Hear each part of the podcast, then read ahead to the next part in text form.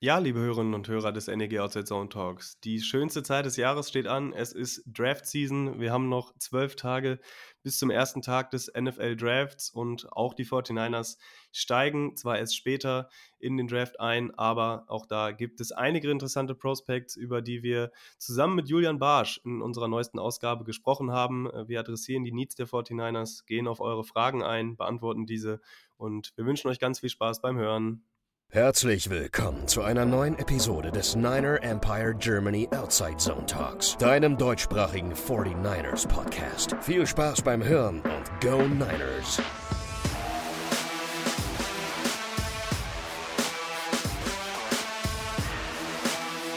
Ja, hallo und herzlich willkommen zu einer neuen Ausgabe des NEG Outside Zone Talks. Der NFL Draft wirft seine Schatten voraus. Es sind noch ja, knapp zwei Wochen an dem Samstag, an dem wir hier jetzt aufnehmen, noch zwölf Tage genauer gesagt. Und auch wenn es für die 49ers äh, in diesem Jahr ja nicht super spannend ist, um es mal vorsichtig zu formulieren, ähm, haben die Niners insgesamt doch elf Picks zur Verfügung. Und da wollen wir dann auch mal schauen, was können die 49ers mit diesen Picks machen, welche Spieler, welche Positionsgruppen äh, werden da interessant sein. Und ich freue mich, dass wir das Ganze jetzt in der nächsten Stunde oder auch länger, wir werden es sehen, besprechen können. Und äh, dafür ist einmal der Lukas dabei. Moin Lukas. Servus Lars. Und wir hatten ja noch angesprochen, dass wir noch einen speziellen, besonderen Gast für euch dabei haben, äh, gewisse Expertise mitbringt. Und das ist einmal der Julian Barsch. Moin Julian, freut mich, dass du bei uns zu Gast bist. Yes, ich freue mich auch. Wie geht's euch? Mir geht's gut. Äh, ich weiß nicht, ob man es hört. Ich bin ein bisschen erkältet. Ansonsten äh, geht's eigentlich. Äh, heute Abend spielt noch der HSV. Ich bin schon ein bisschen nervös, aber äh, ja. Ich hoffe, sie verlieren. Mach dir keine Hoffnungen. Nein, war ich auch nicht. Ich habe äh, ich, ich hab, hab mir das angewöhnt, dass ich in den letzten äh, Wochen immer äh, auf Doppelchance vom Gegner äh, einen kleinen Geldbetrag setze. Ähm, es war jetzt letzte Woche nicht so erfolgreich, aber äh, ansonsten ist das eine ganz gute Absicherung mental. Aber mal schauen, mal schauen. Wird Gut, ja nächste Woche ähm, unterhaltsam, würde ich sagen. Wird unterhaltsam. Ich bin tatsächlich auch im Stadion. Also es wird mein erstes Hamburg-Derby sein. Ähm, ja, Ne, ich bin gespannt, aber äh, ich bin auch äh, schon vorbereitet, da mal wieder gebrochen aus dem Stadion zu gehen. Das ist nichts Neues tatsächlich. Und bei Pauli läuft es ja bekanntlich, äh, deswegen darf man das gespannt so. sein. Jo, jo.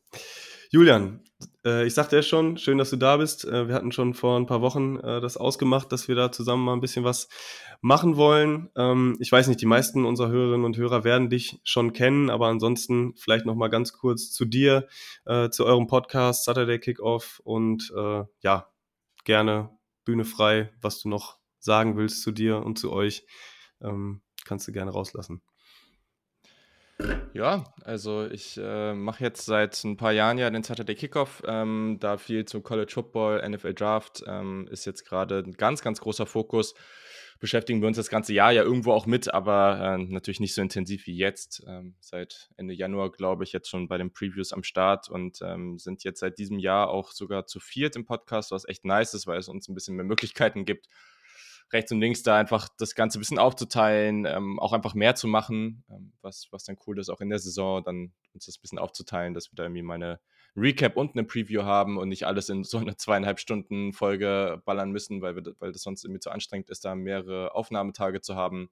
Und genau, mache das jetzt viel, habe jetzt in letzter Zeit auch wieder oder hier und da nochmal andere Projekte gemacht. Ähm, mal gucken, was da jetzt noch so kommt. Äh, aber genau, da ist jetzt der klare Fokus drauf und bin, bin sehr, sehr gespannt, was da jetzt noch so kommt. Wir machen ja auch eine Live-Coverage ähm, an allen drei Tagen der NFL-Draft zusammen mit den Jungs vom Cover 2 ähm, äh, Podcast. Das wird ziemlich cool auf Twitch und ja, hoffe, dass ich dann beim Panthers-Pick keinen Nervenzusammenbruch bekomme. Ja, ja, wir kennen das noch so ein bisschen von äh, vor zwei Jahren, als die 49ers ja. an drei gepickt haben. Wobei an der 1 ist es, glaube ich, noch irgendwie ein bisschen schöner, wobei sich auch irgendwie das so ein bisschen anders äh, konzentriert. Bei Niners war es ja eben so, man wusste, zwei sind sowieso weg und die Panthers haben ja jetzt doch dann komplett freie Wahl. Mhm. Deswegen, mhm. äh, man darf gespannt sein. Zu eurer Draft-Coverage finde ich sehr cool. Äh, ich hatte das schon das ein oder andere Mal geguckt. Das gefiel mir immer sehr gut. Äh, auch wo du dabei warst, noch wo es andere Projekte waren, äh, kann ich eben nur mal empfehlen, da reinzuschauen. Ähm, weil ich weiß nicht, wer den Draft dann auch noch am zweiten und dritten Tag verfolgt im amerikanischen Fernsehen oder in der amerikanischen Coverage, ist es ja dann oft so, dass das so ein bisschen untergeht, was zu den ja. Spielern gesagt wird. Da stehen dann ja andere Dinge im Vordergrund. Ähm, das ist bei euch dann zumindest letztes Mal, ich denke mal, dass es auch diesmal wieder so sein wird, nicht der Fall. Ja. Da steht dann wirklich bis zum Ende äh, der Spieler oder ähm, ja, der Prospect im Vordergrund. Und äh, wenn ich es schaffe, werde ich auch definitiv mal reinschauen. Ähm, jetzt hast du schon angesprochen, Julian, äh, die Panthers picken ja an 1, haben sich da nach oben äh, getradet. Ähm, ja, die offensichtliche Frage, was glaubst du einerseits, äh, wer es werden wird und was erhoffst du dir? Ähm, beziehungsweise womit wärst du noch zufrieden und wo würdest du sagen, hm, das hätte mir dann doch, hätte ich mir dann doch anders vorgestellt? Hm.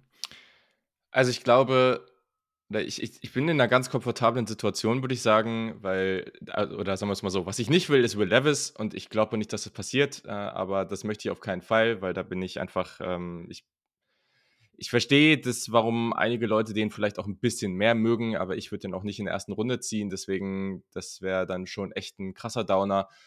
Bei allen anderen dreien muss ich erstmal als grundsätzliche Aussage sagen, wäre ich, wär ich mega zufrieden mit, weil ich glaube, da gibt es überall Pro- und Kontra-Argumente. Da ist jetzt nirgendwo das perfekte Prospect dabei. Ähm, ich habe Richardson knapp auf 1, deswegen, das wäre mein Favorite, ähm, weil ich glaube, auch viele Aspekte, die in seinem Spiel auseinandergenommen werden, werden absolut übertrieben. Ähm, das Upside ist enorm und ist auch einfach ein cooler Dude. Mm, ich glaube, am Ende wird es Bryce Young da wäre ich auch total happy mit. Äh, der Typ ist einfach ein unglaublich guter Footballspieler. Ja, die Size Concerns sind, sind echt legit und da muss man, also da muss man halt einfach gucken, was passiert. Aber auch der als Typ, den in der Franchise zu haben, ist halt sensationell. Wie der sich so gibt, äh, wie der drauf ist. Das ist einfach ein krasser Pro ähm, und ich mag den Spießi so gerne. Habe das auch das Jahr über immer wieder gesagt. Wenn die Panthers am Ende Bryce Young bekommen, dann, dann bin ich äh, einfach so, so happy, weil das einfach ein toller Spieler ist. Und bei CJ Stroud, ich meine, für mich als Ohio State-Fan ist das natürlich dann auch eine ganz besondere Kombination. Das wäre natürlich auch toll. Ähm, super Spieler, ja, ist vielleicht einfach nicht ganz so spaßig wie die anderen beiden, weil er vielleicht dann nicht ganz so mobil ist. Immer noch mobil genug, aber nicht ganz so mobil. Trotzdem auch da glaube ich, dass das Upside absolut da ist. Ähm, und äh, klar, ich, ich glaube nicht daran, dass der Typ jetzt ein Top 3 Quarterback in der NFL wird, aber Top 8 ist auf jeden Fall für ihn drin. Deswegen bin ich relativ zuversichtlich, dass ich da am Ende zufrieden rausgehe. Ähm, aber es ist natürlich trotzdem spannend und vor allem sind es eben unterschiedliche Spielertypen und die haben einen sehr, sehr großen Einfluss darauf, auf was wir uns da einstellen können und was in den nächsten Jahren da passieren muss, dass dieses Team erfolgreich ist.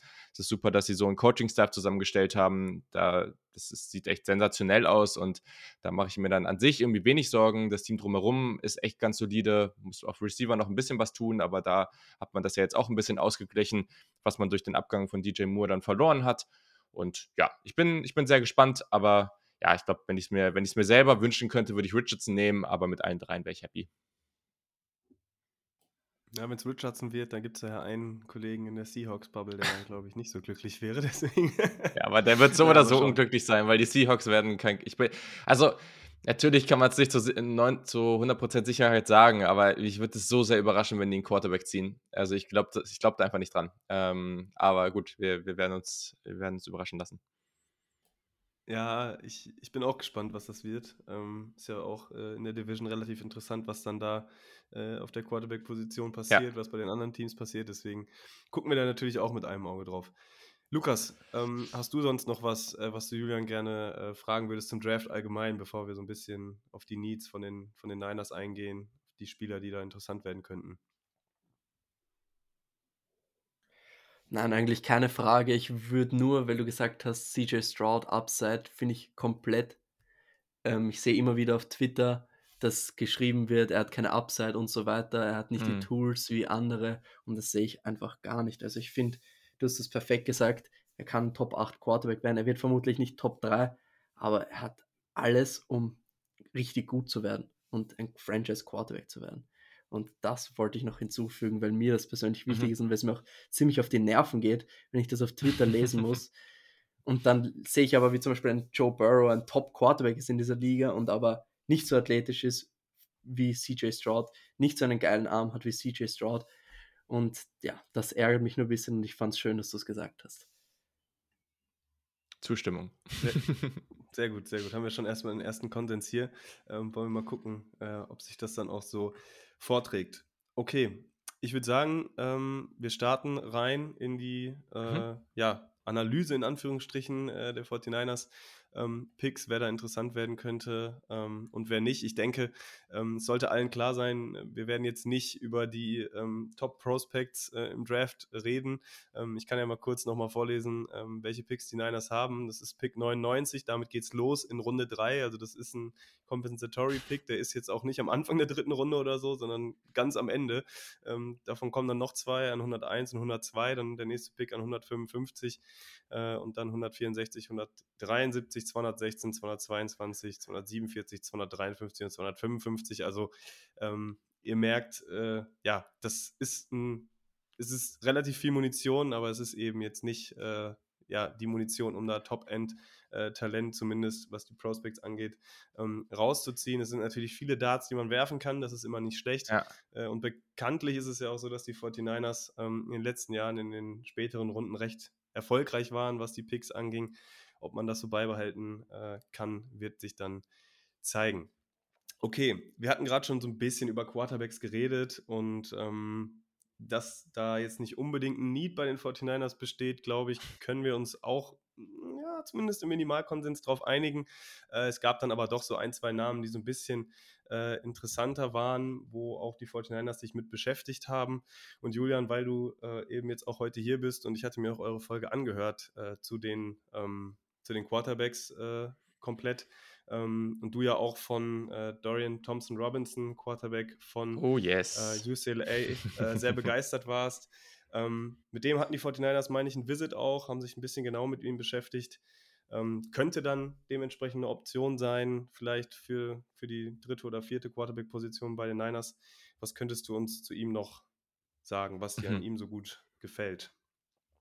Würde wieder passen. Also seit Jahren, auch mit Brandon Ayuk damals und so, ziehen die Niners irgendwie sehr häufig Spieler, die ich extrem gerne mag. Ähm, und auch ganz kurz zu dem, was du eben gesagt hast mit den ganzen Picks das ist was, ich, ich feiere das so sehr bei den Niners, weil das ist halt so, so wertvoll, wenn du da hinten hingehst und du sagst, du hast jetzt eine Position of Need oder du brauchst da irgendwie Tiefe oder irgendwie was Bestimmtes, dann nimm dir halt drei Picks und geh dreimal auf Upside-Spieler, die halt irgendwie toolsig sind und dann wird vielleicht einer dabei sein. Also das ist ja genau das, was, glaube ich, oftmals vielleicht sogar wertvoller ist, als jetzt irgendwie, anstatt irgendwie diese sieben Picks da spät, ähm, wenn jetzt ein Drittrunden-Pick mehr hast, der vielleicht ein bisschen früher ist, da sind die, die vielen Picks spät wahrscheinlich mehr wert. Ähm, deswegen, ich finde das eigentlich sehr, sehr spannend und ich glaube, dass die Niners hier eine ziemlich gute Chance haben, da am Ende gut rauszukommen und du kannst da ja auch easy mit hochtraden. Ist ja gar kein Problem. Also deswegen sehr, sehr spannend. Ja, ähm, DTR, äh, wie man ihn gerne abkürzt, äh, jemand, den ich seit Jahren sehr, sehr intensiv verfolge, habe mir auch so seine, seine Highschool-Karriere und was davor so war, mal sehr intensiv angeguckt. Ist auch jemand, der auf YouTube sehr aktiv ist. Dadurch kann man sich da viel zu ihm geben. Mhm ein sehr, sehr spaßiger Spieler.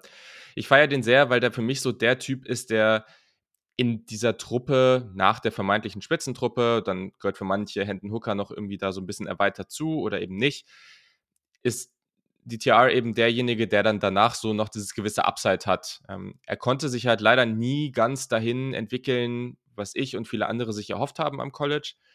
Aber er hat halt schon dieses gewisse Creation-Talent. Also der ist schon athletisch und der hat auch sehr, sehr viel Erfahrung, der hat eine gute Athletik und der hat so eine ganzlinger Mentalität. Also der attackiert die Mitte, ähm, der hat auch eine gute Escape-Ability, der gibt immer 100 Prozent. Also wenn ihr, das sieht man selten, aber diese Quarterbacks, die halt wirklich den Ball an ihren Running Back geben und als Vorblocker dahin laufen, das sieht man bei ihm so häufig und das ist einfach so nice.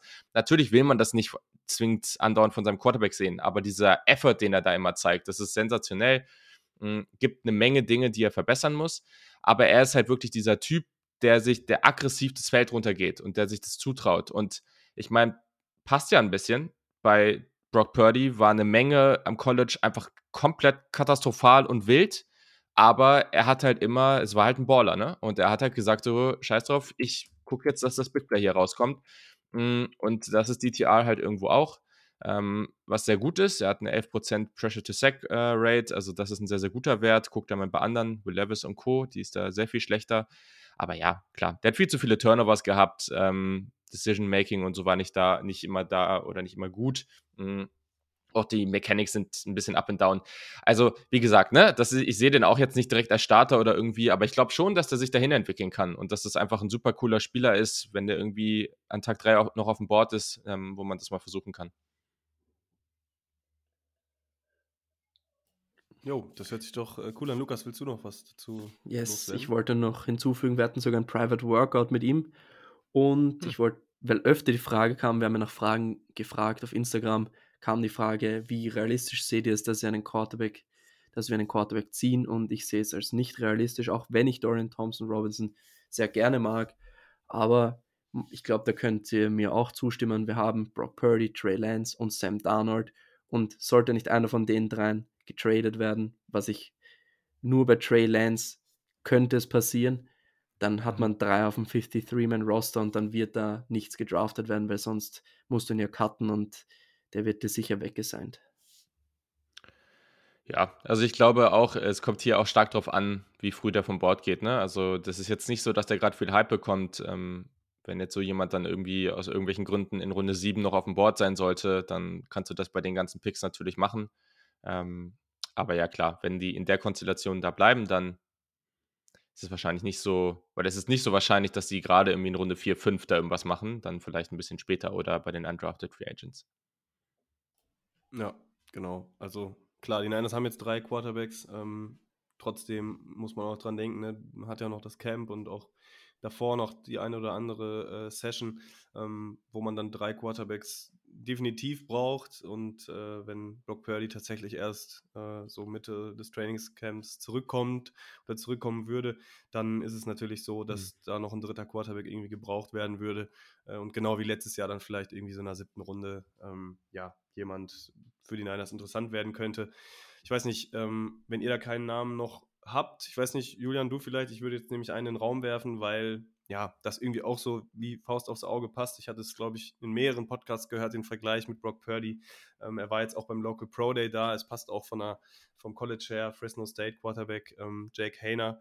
Ähm, wäre da so einer, der mir eingefallen wäre, der da vielleicht so ein bisschen auch ins ja, Bild passen würde und auch so ein bisschen ins Scheme passen würde. Aber auch da, ja. ich habe den relativ wenig gesehen. Ich weiß nicht, was du dazu sagen würdest. Ja, also ich verstehe den Vergleich. Also, weil auch das ist jemand, der einfach eine Menge Spaß macht. Ist auch so ein Playmaker, ähm, der, der einfach viele Fans hatte, auch bei uns im Podcast. Da gibt es auch zwei, die da ganz groß den, den Hype-Train immer angeführt haben. Ähm, ich habe den jetzt nicht so mega hoch, aber der, der ist halt nicht so toolsig, ne? Der, der ist als Quarterback schon irgendwie ganz solide. Hm, vielleicht auch so ein bisschen, wenn man letztes Jahr so Bailey Zappi oder so gesehen hat, ähm, in, in so eine Richtung vielleicht auch irgendwo ähm, zwischen dem Brock Purdy und ihm.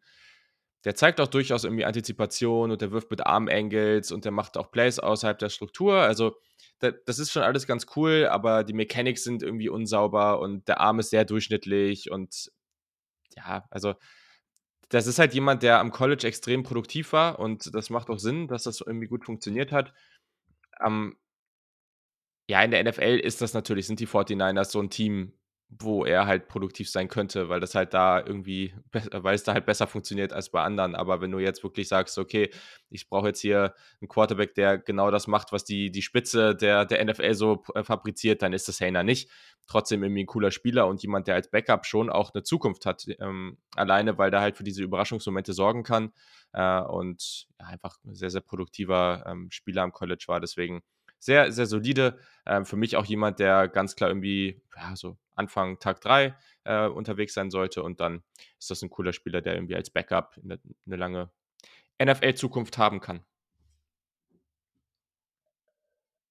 Ja, Lukas, ich weiß nicht, äh, willst du noch was ergänzen zu ihm oder zu den Quarterbacks allgemein? Hast du da noch jemanden auf dem Zettel irgendwie, äh, der uns da ja so in Runde 6, 7 irgendwie in die Hände fallen könnte? Oder Eher nicht. Also ich habe mich wenig mit der Quarterback-Klasse in der Tiefe beschäftigt. Mehr, mehr die Top-Quarterbacks habe ich mir angeschaut und ja, ich kann eigentlich wirklich nichts mehr hinzufügen.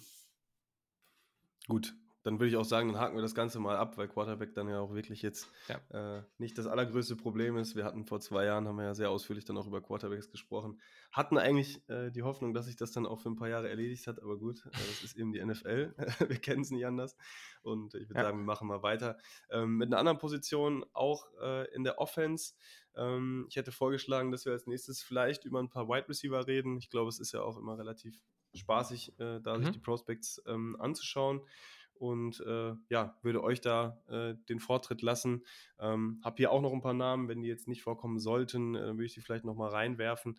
Ähm, aber ansonsten würde mich da einfach interessieren, ähm, was da jetzt Spieler sind, Prospects sind, die so ja, meinetwegen Ende zweite Runde, Anfang dritte Runde, falls die 49ers hochtraden. Die Frage hatten wir ja auch bekommen. Ähm, Julian hat es mhm. eben du hast es eben schon beantwortet, ne? wir können uns das definitiv vorstellen mit den ganzen Picks, ähm, was da vielleicht so Spieler sind, ähm, die aufgrund ihres Profils da äh, besonders interessant sein könnten.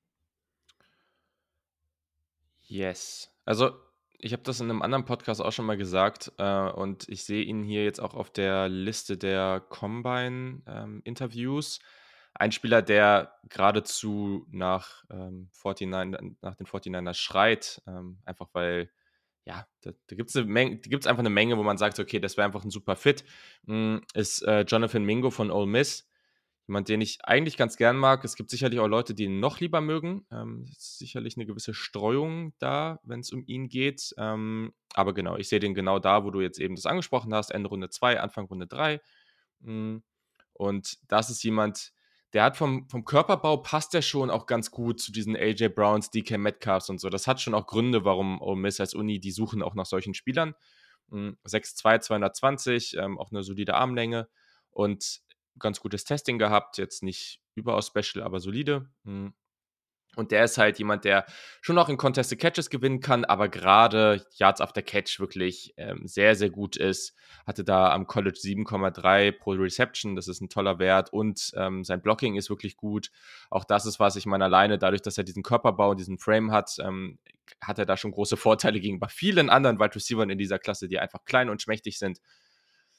Die Frage bei ihm ist halt wirklich, und das wird entscheiden, meiner Meinung nach, ob er die Chance hat, in so eine AJ Brown Light Version sich zu entwickeln oder ob er so ein, ja, ich sag's jetzt mal übertrieben, so ein Kiel Harry wird, ähm, kann er halt wirklich Separation kreieren. Weil er ist jetzt nicht so sudden, ihm fehlt es auch ein bisschen am Deep Speed. Das ist jetzt halt einfach nicht so seine Stärke. Und da wird es halt ganz stark drauf ankommen, weil sonst die Hände sind gut, der hat auch spektakuläre Catches. Der wird halt seine Bälle da fangen als Contested Catch Receiver, aber das wird natürlich in der NFL nicht so einfach sein wie am College. Hm, und bei den Niners ist es eben ziemlich cool, weil selbst wenn das mit der Separation nicht hundertprozentig funktioniert, kannst du den immer noch als dritten, vierten Receiver reinschmeißen und halt die Situation kreieren in diesem Scheme, die ihn explosiv und spannend machen und dann kann er sich vielleicht auch noch ein bisschen besser entwickeln. Und deswegen wäre das eigentlich so ein absoluter Traumfit für mich und äh, Mingo könnte ich mir da sehr, sehr gut vorstellen. Ja, Jonathan Mingo habe ich mir auch ganz oben aufgeschrieben. Wie ich ihn gesehen habe, war nach ein paar Plays habe ich mir gedacht, das ist doch der perfekte Fit. Ja. Und vor allem, wenn wir jetzt auf den Roster schauen und schon auf die nächsten Jahre, die 49ers machen ja immer einen guten Job, im Vorhinein zu draften. Also sie schauen sich an, wem Contract hier ist und wen man ersetzen kann. Und Joan Jennings, großer Slot-Receiver, ist in seinem letzten Jahr im Contract. Und ja. deswegen Mingo wäre für mich so ein perfekter Ersatz für, für ihn. Er erinnert mich auch super an ihn, ist ein ultra physischer Runblocker, ist sich nicht so schade, wirklich zu blocken und wir wissen, dass Kyle Shannon das liebt. Und ja, das würde einfach perfekt passen. Würde ja, mich auch nicht überraschen, wenn, äh, sorry, würde mich auch nicht überraschen, wenn die für den hochgehen, ne? Weil, also wenn man in diese Range guckt, ich kann gleich noch einen weiteren nennen, da muss man mal abwarten, aber da gibt es so ein paar andere Risiken, die da mitspielen. Aber es gibt also die, die Menge an Receivern, eigentlich auch in der Spitze, die dieses Profil dieses Jahr haben. Das, also, keine Ahnung, das kannst du irgendwie, also da brauchst du nicht mal eine Hand für, um das abzuzählen. Ne? Also, das ist schon sehr wenig, deswegen passt der echt super. Ja, man, man muss generell sagen, die Receiver-Klasse ist ziemlich klein in diesem Jahr. Und es gibt wirklich mhm. nicht so richtige Outside-Receiver generell. Und es gibt wirklich viele, die undersized sind. Also wie oft ich mir wen angesehen habe und mir gedacht habe, undersized, undersized, kann der das am NFL-Level auch zeigen? Und er ist halt so einer, der, ist, der kann wirklich mit seiner Size in, in der NFL spielen. Und der kann physisch sein. Und solche Receiver werden sicher höher gehen, als man sie jetzt erwartet, denke ich. Und ich glaube auch, dass man dafür hochgehen kann. Und man kann sich leisten, hochzugehen. Man hat elf Picks und man hat sicher nicht elf Roster-Spots herzugeben. Also sind sehr viele sichere Spots schon und ich denke, dass am Ende so acht, sieben, acht Picks sein werden und man sicher hochgehen wird, das eine oder andere Mal. Mhm. Ja, kann ich mir auch gut, gut vorstellen. Ähm, ich hatte es jetzt eben vergessen äh, zu sagen, deswegen ergänze ich es jetzt gerade noch ganz allgemein. Ähm, ich hatte mir jetzt auch eine, eine, Liste mit Spielern gemacht, da ist Jonathan Mingo auch äh, drauf. Ich hatte jetzt vor allem drauf geguckt und das hat auch einen besonderen Grund, ähm, mit wem die 49ers sich äh, getroffen haben. Ich hatte nämlich dann für letztes Jahr äh, nochmal auf diese ellenlange Liste geschaut, mit wem sich die 49ers tatsächlich vorm Draft in irgendeiner Form, ob es jetzt beim Combine war oder auch äh, beim Pro Day anwesend oder sogar ein äh, Top 30 Visit ähm, gehabt haben. Ähm, da ist, glaube ich, bis auf einen Spieler, bis auf Nick Sakel, äh, haben, haben sich die 49ers vorher mit jedem Spieler auch äh, getroffen gehabt, den sie dann auch hm. gepickt haben. Ähm, deswegen könnte das natürlich äh, auch eine gewisse Aussagekraft haben. Ähm, man trifft sich eben mit sehr vielen Spielern. Äh, Lukas hatte mir noch so eine Liste zukommen lassen äh, von einem 49ers äh, Content Creator. Ich glaube, da sind mittlerweile über 140, 150 Namen drauf. Also das ist natürlich auch so ein bisschen ähm, Nadel im Heuhaufen suchen, aber äh, nichtsdestotrotz könnte das eine gewisse ähm, Bedeutung haben. Zu Mingo äh, kann ich noch äh, vielleicht ergänzen, er ist erst 22, Receiver-Class äh, finde ich relativ jung. Ne? Also bei den Quarterbacks ist es ja so, dass viele da schon relativ alt sind in meinen Augen, also so 24, 25 zum Teil sogar schon. Äh, er ist jetzt, oder glaube ich beim Draft dann 22, die anderen Receiver zum Teil ja. auch 21. Ähm, vier Jahre im College gespielt, Senior jetzt seine letzte Saison, war eben ähm, mit Abstand die beste und äh, ist auf jeden Fall ein guter Name. Lukas, hast du noch äh, Namen für uns, die du in den Raum werfen willst? Ich würde Julian mal den Vortritt lassen, weil er hat gesagt, er hat noch einen Namen. Dann machen wir so. Ja, der, der passt auch äh, von, der, von der Regionalität sehr gut rein. Ähm, da bin ich gespannt, wo der geht, weil der kriegt hier in, der, in unserer Bubble sehr viel Liebe, aber es gibt halt so ein paar Faktoren, die echt dazu führen können, dass der sehr spät noch auf dem Board ist. Und das ist so der andere, der auch mit seinem Blocking, oder es gibt noch vielleicht ein, zwei, aber auch mit seinem Blocking irgendwie da ganz gut reinpasst, auch mit dem Frame. Das ist Michael Wilson von Stanford. Hm, mag ich sehr, sehr gerne. Ähm, hat auch fast 6'2 groß, 213 Pfund. Ähm, einfach jemand, der einen guten Frame, ähm, guter, guter Blocker ist. Ähm, auch guter Special Teams Spieler, hm, jemand, der einfach sehr, sehr smart ist. Also es gibt auch ein paar Videos von denen, von dem auf dem Stanford-Kanal, sehr einfach, also man hört ihm auch gern zu. Also da wundert, wenn man sich, wenn man dem zuhört, da wundert man sich nicht, warum der bei Stanford ist, sagen wir es so. Hm, und äh, das merkt man aber auch in seinem Spiel. Also der hat auch gerade so beim Senior Ball und so sehr, sehr gut ausgesehen. Ich hatte auf dem Tape so ein bisschen Zweifel, ob der Constant Separation kreieren kann, aber der Senior Ball hat da schon geholfen. Auch hier wieder Yards after Catch 6,9 pro Reception, das ist gut. Der Release ist gut. Ähm, die Footwork ist gut. Ähm, ich mag Receiver, die das sehr smart machen, die Blindspots von, von Defensive Backs zu attackieren. Da ist der stark drin. Deswegen auch hier super fit. Das ganz, ganz große Problem bei ihm ist leider seine Verletzungshistorie. Das ist super, super traurig alles gewesen, weil der Typ hat zum Beispiel sich, ähm, so wo ist es, er hat sich den Fuß gebrochen gehabt, hat dann einen Tag gespielt und sich direkt wieder den Fuß gebrochen und solche Geschichten. Also da hat wirklich da teilweise irgendwie ein komplettes Jahr war der dann irgendwie raus und ähm, das äh, gab es einfach leider ein paar so Geschichten und dadurch hat er auch einfach nicht so die Production haben können muss man einfach sagen, also gerade in so einer Phase, mitten in der College-Karriere, was da andere an Entwicklung nehmen können, die ihm dadurch einfach fehlt, das ist sehr, sehr doof gelaufen für ihn. Ähm, und ich hoffe, dass sich das jetzt nicht wiederholt. Ähm, in seiner Production hatte er nur ein Jahr, wo er die 350 Receiving Yards geknackt hat. Ähm, also er hatte jetzt am Ende hat er 420 äh, Yards bei, bei 27 Catches. Ja, man muss auch dazu sagen, die Stanford Offense war jetzt halt auch nicht so der Hammer. aber der Typ ist schon, schon echt gut. Und wie gesagt, wenn der fit bleibt, dann ist das hier ein super Fit und dann ist das auch ein vielleicht sogar kompletterer Receiver als ein Jonathan Mingo. Mingo hat eben nicht diese Verletzungsprobleme und ist als gesamter Typ vielleicht auch noch mal ein bisschen physischer als Wilson. Er hat in den letzten drei Saisonen nur 14 Spiele gespielt. Ich glaube, das sagt schon so ja. einiges aus. Und hätte er gespielt, da brauchen wir nicht diskutieren, wäre das so ein Pick für die zweite Runde, also ohne Verletzungen definitiv. Also er hat schon Potenzial, aber es ist halt immer die Frage, bleibt er fit? Und ja, wir wissen ja, wie es bei den 49ers öfter mal aussieht mit Verletzungen. Deswegen, ja. und sie haben wirklich versucht in den letzten Jahren Spieler zu draften, die in der Vergangenheit gezeigt haben, dass sie fit bleiben können, beziehungsweise Spieler zu holen, jetzt mit Javon Hargrave und so weiter. Aber ich kann es mir trotzdem vorstellen. Sie haben sich im Senior Bowl mit ihm getroffen, jetzt waren beim Local Pro Day und hat noch Meetings mit ihnen gehabt. Also ich kann es mir echt gut vorstellen. Michael Wilson, er gefällt mir echt gut und du hast schon vieles gesagt.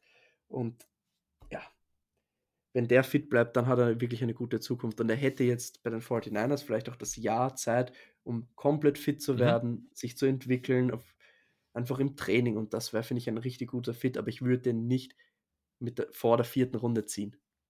Das ist mir die Verletzungshistorie einfach viel zu riskant. Ja, das verstehe ich. Ne? Also, das ist halt der Punkt. Ich habe den jetzt so, ich schreibe mir immer so eine Range auf, weil, also, macht ja keinen Sinn. Manche Teams haben die höher aus Gründen, andere halt niedriger. Ich, ich fände es okay, den in Runde 2 zu ziehen, aber ja, wie gesagt, ähm, da muss man sich dem auch bewusst sein. Und dann ist das ein ganz schöner Gamble auf jeden Fall. Mm, aber ja, gut, das, das gehört halt dazu. Und in dieser Klasse ist das halt jemand, der sehr viel kompletter ist als viele andere und dadurch ähm, trägt ihn das dann vielleicht auch ein bisschen, bisschen hoch auf dem Board.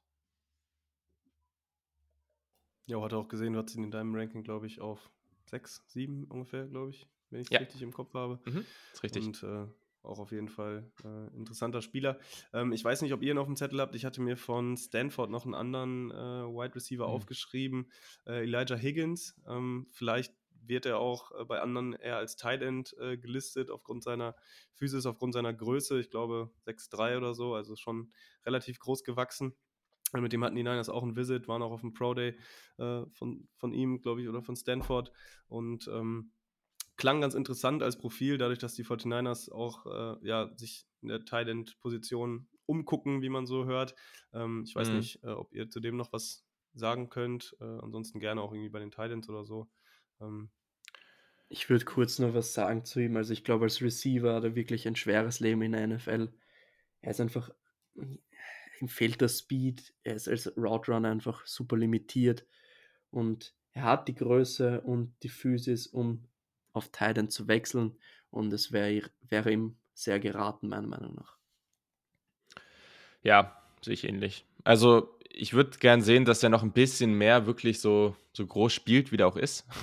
Also, das, äh, das fehlt mir manchmal ein bisschen in seinem Spiel. Ähm, aber ja, klar, am Ende ist es ein gutes Target äh, und der war ja auch ein bisschen produktiver da, hatte natürlich dann auch irgendwie die Möglichkeiten dafür. Mm, aber ja, also es gibt halt so viele Situationen, wo der trotz seiner Größe und, und auch das, ja, wie, wie schwer ist der nochmal? Ja, gut, 235, ja, also schon mehr als der typische Receiver.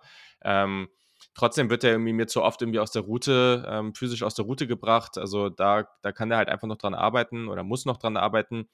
Deswegen, also wenn er als Receiver spielt und da verschwimmen die Positionen ja eigentlich auch so ein bisschen, dann ist das halt eher so ein Big Slot. Und wir sehen halt auch auf der Tight End Position, was weiß ich, ein Dalton Kincaid, der wird halt auch sehr häufig als ein Big Slot spielen. Das ist halt dann auch die Frage, was, was ist das dann eigentlich genau? Ähm, und deswegen, ja, glaube, so eine Art von Rolle ist dann, ist dann schon sinnvoll, aber auch da für mich, das ist für mich ein ziemlich klarer Takt 3 Receiver oder Spieler. jo. Ich würde schon zum nächsten Prospect übergehen. Von Iowa State hat mit Brock Purdy zusammengespielt Xavier Hutchinson. Ich könnte mir echt vorstellen, mit dem gab es nämlich auch zwei Treffen beim Combine und beim Senior Bowl. Er hat auch diese Größe, er ist 6'2. Also er wird vermutlich eher ein Slot-Receiver sein, hat im College Outside gespielt, hat, war wirklich ultra produktiv am College, muss man sagen. Mhm. Und ich glaube, ich weiß nicht, es ist auf jeden Fall, ich könnte ihn mir vorstellen, so in Runde 4. Ich weiß nicht, wie du es siehst, Julian, aber so 3, 4 hätte ich ihn jetzt mir aufgeschrieben, aber ich habe schon viele Rankings gesehen, wo die noch später sehen. Und ich denke einfach, Mhm. diese Connection mit Brock Purdy könnte man schon in Betracht ziehen, alleine weil er ihn kennt und so weiter. Und so hilft Purdy auch gleich wieder reinzufinden nach der Verletzung und so weiter. Weil er auch Ja. nicht so viel Trainingszeit haben wird im Sommer mit, den neuen, mit einem neuen Receiver. Und so hättest du schon die Connection. Und ich finde, du hast auf jeden Fall, er hat auf jeden Fall die Anlagen, um als Route Runner am NFL-Level zu gewinnen. Aber er ist halt auch nicht schnell, muss man sagen. Und Mhm. ja, Hm, Ja, also ich finde den ganz spannend. Ich habe den jetzt so Ende Runde 3 auf dem Board. Ähm, hast schon einiges zu ihm gesagt. Hm, Ich, was halt cool ist bei dem, der, der ist halt auch echt ein, jemand, der gut die Bälle über die, über die Mitte fängt, auch gegen Kontakt. Also der sieht erstmal nicht so aus, aber das macht er ganz gut. Der macht aber gleichzeitig auch die Catches außerhalb des Frames. Was der am besten macht, ist auch, auch bei tiefen Routen, dass er halt wirklich super zum Ball adjustet. Also diese Körperkontrolle hat er auf jeden Fall, ähm, auch wenn der Ball da mal nicht so genau ist, dann, dann hat er da, ist er da einfach sehr viel flexibler als andere und da hilft natürlich auch, wenn du den gewissen Catch-Radius mitbringst. Mh, hm, aber, und er lässt sich da auch nicht so physisch aus der Route drängen ich finde schon an sich, dass er den Speed, den Straightline-Speed hat, um jetzt auch aus einem kurzen Slant dann ein bisschen mehr zu machen. Also das, das habe ich schon gesehen auf Tape. Aber was das man halt schon Fall. sagen muss, der, aber der ist halt. Er ist after the catch nicht so schlecht. Der macht wirklich einen guten Job, ab viel zu gehen sofort. Er ist jetzt nicht super quick ja. oder so, dass er jetzt super viele genau. aussteigen lässt. Aber er geht wirklich ab viel ganz schnell. Also er hat den Ball und ab viel, boom, ab geht's. Genau. Genau, er ist halt nicht agil und das merkt man halt in seinem Route Running schon auch ähm, und, und, deswegen er ist er so ein Straightline-Athlet. Ein paar Sachen, der hat halt Drop-Probleme, der hat eine extrem niedrige Touchdown-Rate. Ähm, ich weiß nicht, ob das einfach fluky war oder wie das zustande gekommen ist, aber ja, der, also auch gerade man, man sucht ja immer, dass die diesen, man, ja, man sagt immer diesen, also im Amerikanischen sagen die diesen Hip-Sync, also dass sie praktisch mit der Hüfte irgendwie ein bisschen flexibel und runtergehen im, am, am Break der, Route, der, der Route, dass sie halt da irgendwie schneller rein und rauskommen aus der, aus der Route. Das ist bei ihm halt jetzt nicht so krass. Ich habe ihn so ein bisschen als so einen steiferen Athleten ähm, beschrieben, einfach nicht so agil. Aber grundsätzlich ist das schon ein sehr spannender Spieler und gerade auch in diesem Scheme kann ich mir den ganz gut vorstellen. der ist als Blocker okay, der ist jetzt nicht special, aber ist jetzt auch nicht super schlecht. Und ähm, ja, in, weiß nicht, Ende Runde 3, Anfang Runde 4, da ist schon eine gute, gute Range für den. Ja, sehr gut. Ähm, hatte ich jetzt beide nicht auf dem Zettel, also Wilson, äh, dann schon jetzt über Stanford, äh, Hutchinson, auf jeden Fall auch äh, interessanter äh, Name. Ich weiß nicht, ich habe hier noch einen äh, auf dem Zettel, ich würde ihn jetzt mal ähm, zur Diskussion äh, freigeben, weil ich da, ähm, du hast eben schon gesagt, weite Streuung bei, bei Mingo, äh, was die Projections anging. Ähm, da ist mir noch eine aufgefallen, wo das auch ziemlich weit auseinander geht und das ist äh, Marvin Mims Jr. von Oklahoma, auch noch relativ jung, 21, ähm, recht schnell, ähm, hatte ich mir noch aufgeschrieben, gute Returner-Skills, könnte da vielleicht interessant werden. Ich weiß nicht, Julian, äh, wie siehst du ihn? Ich glaube, du hattest ihn etwas ähm, niedriger eingeschätzt. Ich hatte jetzt auch ja. welche gesehen, die ihn recht hoch eingeschätzt haben. Ähm, einfach gerne mal deine Meinung zu ihm noch hinterher. Ja, wenn man genug Zeit hätte äh, und nicht noch 37.000 andere Prospects gucken möchte, ähm, dann, äh, dann könnte man nochmal zurückgehen und dann wäre das vielleicht auch jemand, der vielleicht ein bisschen höher da rauskommen würde. Hm. Ich bin mir nicht so ganz sicher über den Fit, da müsste man sich das mal überlegen, weil, also der ist, das ist ein guter und spannender Receiver. Ich finde den vor allem als Deep Ball Receiver gut und der hat da sichere Hände, der adjustet auch gut zum Ball, das Balltracking ist gut. Der hatte am College 8,1 Yards after Catch per Reception. Das ist sehr, sehr gut. Ich weiß nicht, ob das auf dem NFL-Niveau genauso klappen wird, weil der ist halt einfach nicht physisch. Also der, der wird auch gegen Press Probleme bekommen. Der wird auch in der Route aus dem Timing gebracht von Physis. Das, das wird für den nicht so einfach wie in der Big 12 sein, weil der einfach, äh, das hast du eben auch schon angesprochen, ähm, der ist 15, 180 Pfund, also das ist einfach nicht viel. Das ist einfach einer dieser ganz leichten, kleineren Receiver. Ähm, und deswegen, ich glaube schon, dass der halt als dieser Deep Ball Receiver und, und vielleicht auch mal als, als solider Route Runner, wenn er dann in der Situation nicht so viel Kontakt bekommt, dann kann das schon gut sein. Und es gibt auch eine Menge Leute, wie du es gesagt hast, auch bei uns im Podcast, die den sehr viel lieber mögen. Aber ich bin mir auch nicht so sicher, wie ich den wie sehr ich den jetzt hier bei den 49ers mag. Da, da gefallen mir die anderen Namen, die wir jetzt besprochen haben, schon deutlich besser. Trotzdem glaube ich hier auch mit dem Speed. Also, wo habe ich ihn jetzt? Ich habe ihn jetzt irgendwie, ja, irgendwo in Runde 3. Ich kann mir aber auch vorstellen, dass der schon Ende Runde 2 oder so vom Board geht. Hängt ein bisschen damit zusammen, wie viele Receiver da noch da sind. Du hast schon sehr vieles angesprochen und ich kann eigentlich wenig, wenig hinzufügen. 4-3-8 beim 40 gelaufen, also er hat mhm. schon einen gewissen Speed. Ah, ich, ich, fand, ich mag ihn wirklich sehr. Also er hat mich wirklich begeistert, wie ich ihn gesehen habe. Und ja, ich habe ihn jetzt auch so Ende Runde 2. Bisschen höher als du, aber du hast schon wirklich alles gut auf den Punkt gebracht. Der Fit ist, ich bin mir nicht sicher, vor allem auch, weil es für diese Deep Balls und die Adjustments, die gibt es, diese Würfe gibt es einfach in der Offense nicht. Es wäre dann eher ein Receiver für Trey Lance, wenn es dann wirklich diese Offense gibt, wo es mehr Downfield geht und so weiter. Und dann kann ich mir schon viel mehr vorstellen. Aber ich mag ihn sehr, sehr gerne und wenn er in der dritten Runde da ist, dann nehmt ihn bitte. Also dritt, Ende dritte Runde, wenn der noch da ist, kann ich nichts sagen, da bin ich sehr, sehr zufrieden. Ja, da kann Danny Gray äh, ein Lied von singen, glaube ich. Der hätte sich das auch anders vorgestellt äh, bei den 49ers. Deswegen, ähm, ja, ist schon ein guter Punkt. Also, äh, ich sag mal so, ähm, Receiver, die vor allem auf den Deep Ball spezialisiert sind mit ihrem Speed, ähm, ja, das ist tatsächlich, wenn dann wirklich Brock Purdy oder so äh, wirklich dann der Starter sein sollte und die Offense dann weiter so läuft, wie sie dann jetzt auch am Ende der letzten Saison gelaufen ist, äh, hat man es ja auch an Danny Gray, wie ich schon gesagt hatte, gesehen, äh, dass das ja nicht der beste Fit tatsächlich ist. Okay, jetzt haben wir schon ein paar Namen genannt. Ähm, ich will das jetzt auch gar nicht zu äh, sehr ausarten lassen. Ähm, Lukas, hast du noch sonst äh, Namen, die du vielleicht ganz interessant findest, wo du dich noch äh, ja, mit auseinandergesetzt hast? Ich würde jetzt noch einen Namen einwerfen, da würde mich Julians Meinung interessieren. Princeton Receiver, Andre Yoshi, was spricht man ihn, glaube ich, aus? So haben es zumindest die Kommentatoren gesagt. Ich finde den super spannend für die späteren Runden. Ich würde gerne deine Meinung wissen. Ja, das ist, also ich, ich tue mich da immer schwer, weil das ist diese, oder was heißt immer, so ist es jetzt auch nicht, aber die Projection ist natürlich nicht so einfach. Letztes Jahr ähm, gab es mit äh, Christian Watson ja jemanden, der auch so eine gewisse Size hatte und, und explosiv unterwegs war, der dann ja schon extremen Hype bekommen hat. Der war aber als Receiver schon noch mal ein bisschen, bisschen explosiver. Also einfach auch vom Bodytype noch mal ein bisschen mehr. Und dann hat er natürlich auch bei North Dakota State gespielt, wodurch man da ein bisschen mehr Hype bekommt. Ich würde sagen, Yoshivas ist so jemand, der, ich meine, der hat super Speed, 4-4-3 gelaufen, auch der 10-Yard-Split mit 1-5-0, sehr gut, äh, Vertical Jump mit 39, also da ist eine Menge da, der hat die Size, 6'3, 32er Arme, also das, das gefällt mir schon sehr. Hm. Ich finde, der ist mehr mehr so ein Straightline-Speedster, als dass der wirklich jetzt agil ist. Da gibt es ein schöner, schöner Vergleich zwischen Watson und ihm. Ich finde, letztendlich ist es jemand, da sollte man sich im ersten Jahr vielleicht nicht zu viel erwarten, aber mit der Athletik definitiv jemand, den man an Tag 3 da irgendwie draften kann, mit der Körperkontrolle auch. Ähm, ist das jemand, der, den man da irgendwie schon einfach reinholen kann und dann kann man gucken, ne, wie es mit Gray und so läuft, aber Yoshi, was hat da vielleicht, auch wenn ich Gray mochte letztes Jahr, aber er hat da vielleicht noch mal ein bisschen mehr Upside, einfach weil diese Größe, diese Size-Speed-Kombi, sowas ist schon selten.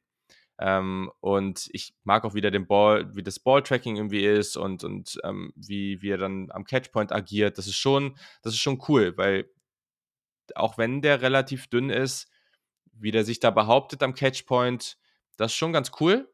Also hätte ich auch am Anfang nicht gedacht, bevor ich ihn geguckt habe. Deswegen cooler Spieler ähm, und ja, ja, wahrscheinlich so. Also, keine Ahnung, ich kann mir auch vorstellen, dass ab Runde 4 schon ein Team sagt, so, okay, das ist, das ist zu intriguing, wir holen uns den jetzt, das wird mich auch nicht überraschen, aber irgendwie so Runde 4, Runde 5, ähm, ich weiß gar nicht, wo hat denn Dan Brookler den, das kann ich mal kurz gucken. Ah, der hat den auch in Runde 5, ja, okay, dann passt das ja ungefähr, ja. Ich finde auf jeden Fall ein Spieler, wenn du die Chance hast, ab Runde 5 würde ich den auf jeden Fall nehmen, weil der einfach, ich habe mir aufgeschrieben, ich meine, du hast das eh gesagt, Speed Size Combination ist unique, also ja. selten. Und es gibt einfach so eine Upside, die du einfach in den späteren Runden eigentlich nicht finden wirst. Und da ist es dann natürlich ein Vorteil, dass er bei Princeton gespielt hat und dann, ich habe mir ja. aufgeschrieben, welche Spiele ich von ihm gesehen habe, gegen Yale, Cornell und gegen Harvard. Also das sagt doch eh schon alles aus, ähm, wie die Gegner sind. Und beim Senior Bowl war er ja auch dabei und da war er jetzt nicht wirklich ich sage es jetzt mal überragend. Also ist jetzt nicht rausgestochen und deswegen glaube ich schon, dass der so bis zur fünften Runde da ist und würde mir gefallen auf jeden Fall. Und dann Redshirt Year, dass ein bisschen was lernt. Er ist schon ziemlich roh und dann schauen, was geht. Ich meine, ab der fünften Runde gambelst du doch eh nur noch. Genau, aber das meinte ich eben auch. Also genau solche Picks, also ich meine, ihr habt da ja einfach unendlich viele. ähm, und genau solche Spieler musst du da meiner Meinung nach ziehen. Also irgendwie diese Size-Speed-Kombi, ähm, einfach Spieler, die aus unterschiedlichen Gründen eine Menge Upside haben, die die Tools haben ähm, und was auch immer es für Fragezeichen gibt. Vielleicht gibt es dann irgendwelche Character Concerns, wo sie sagen, nee, die wollen wir nicht, okay, dann fair. Aber allen anderen Sachen versuche einfach da, hol dir einfach ein paar Spieler rein, wo du sagst, okay, das Upside ist da, dass die wirklich komplett einfach sehr, sehr gut sein können. Äh, andere sehen es vielleicht noch nicht ganz so und wir vielleicht auch nicht, aber wir haben hier eben die Möglichkeit, so viele Picks zu haben, wenn du sagst, okay, wir brauchen jetzt noch unsere obligatorischen drei Running Backs, die wir ziehen wollen, äh, dann kannst du das immer noch machen und trotzdem äh, kannst du dir eben genug andere Spieler reinholen, die dieses Upside mitbringen. Ja, man darf gespannt sein, ob tatsächlich auch wieder dann ein Running Back dabei ist. Ich befürchte es tatsächlich, äh, dass das in der dritten Runde dann der Picks, der erste am besten. Und dann am besten noch hinterher wieder ein Panther oder so, weil wir haben ja keine anderen Needs. Nein, ähm, wir werden sehen. Ähm, Wide Receiver Position äh, sehr interessant. Gibt's, haben wir jetzt äh, besprochen, äh, einige äh, interessante Namen auch in den mittleren Runden. Ähm, ja, wir werden sehen. Vielleicht ist einer äh, von unseren genannten Spielern dann auch für die 49ers interessant und dann auch dabei. Äh, Wäre natürlich ganz cool.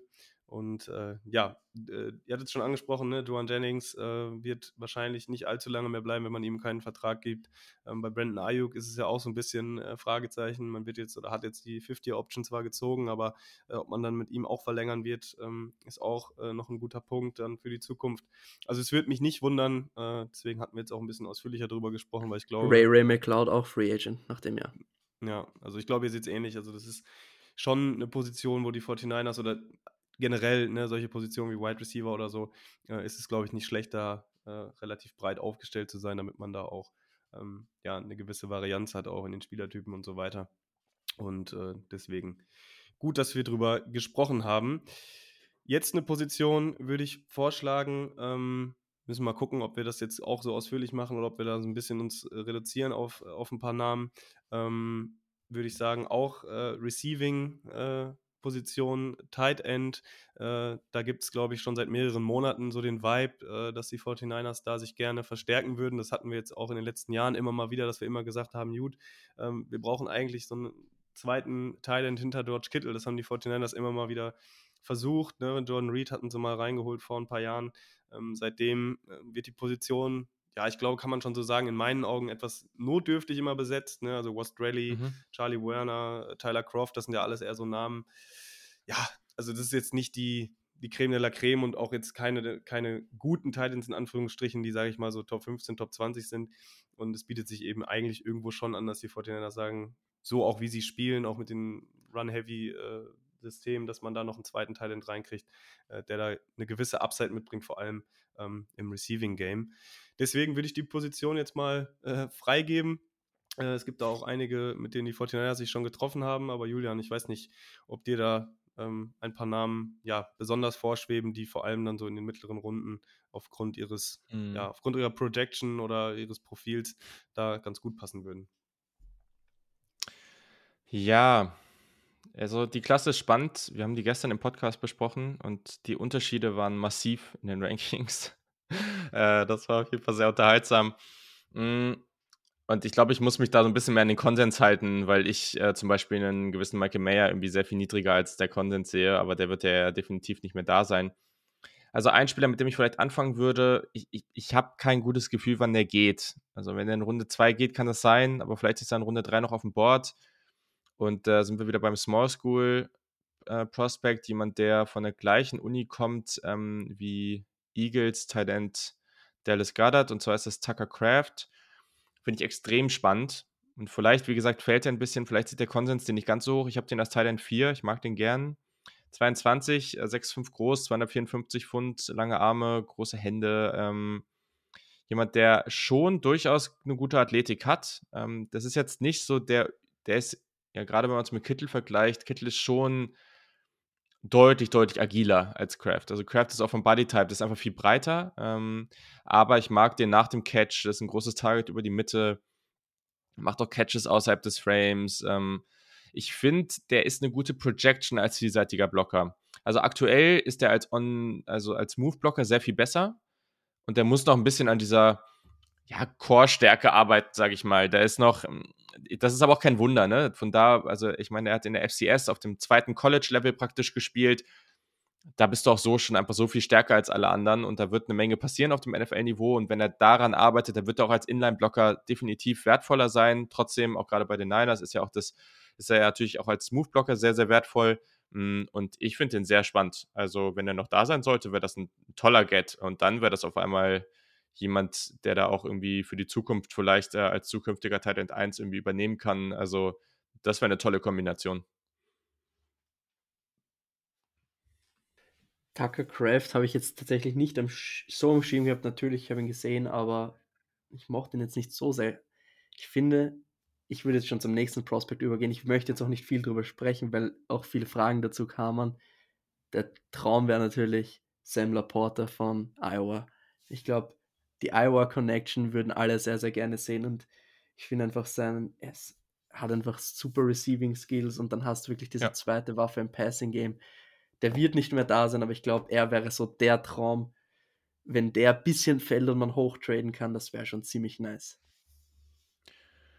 Boah, ich weiß nicht, ob denn, also ob der noch da ist, ja, ein bisschen hochgehen, aber weiß ich nicht. Also ich habe den jetzt einen Untercraft, ähm, aber ich mag den auch sehr gerne.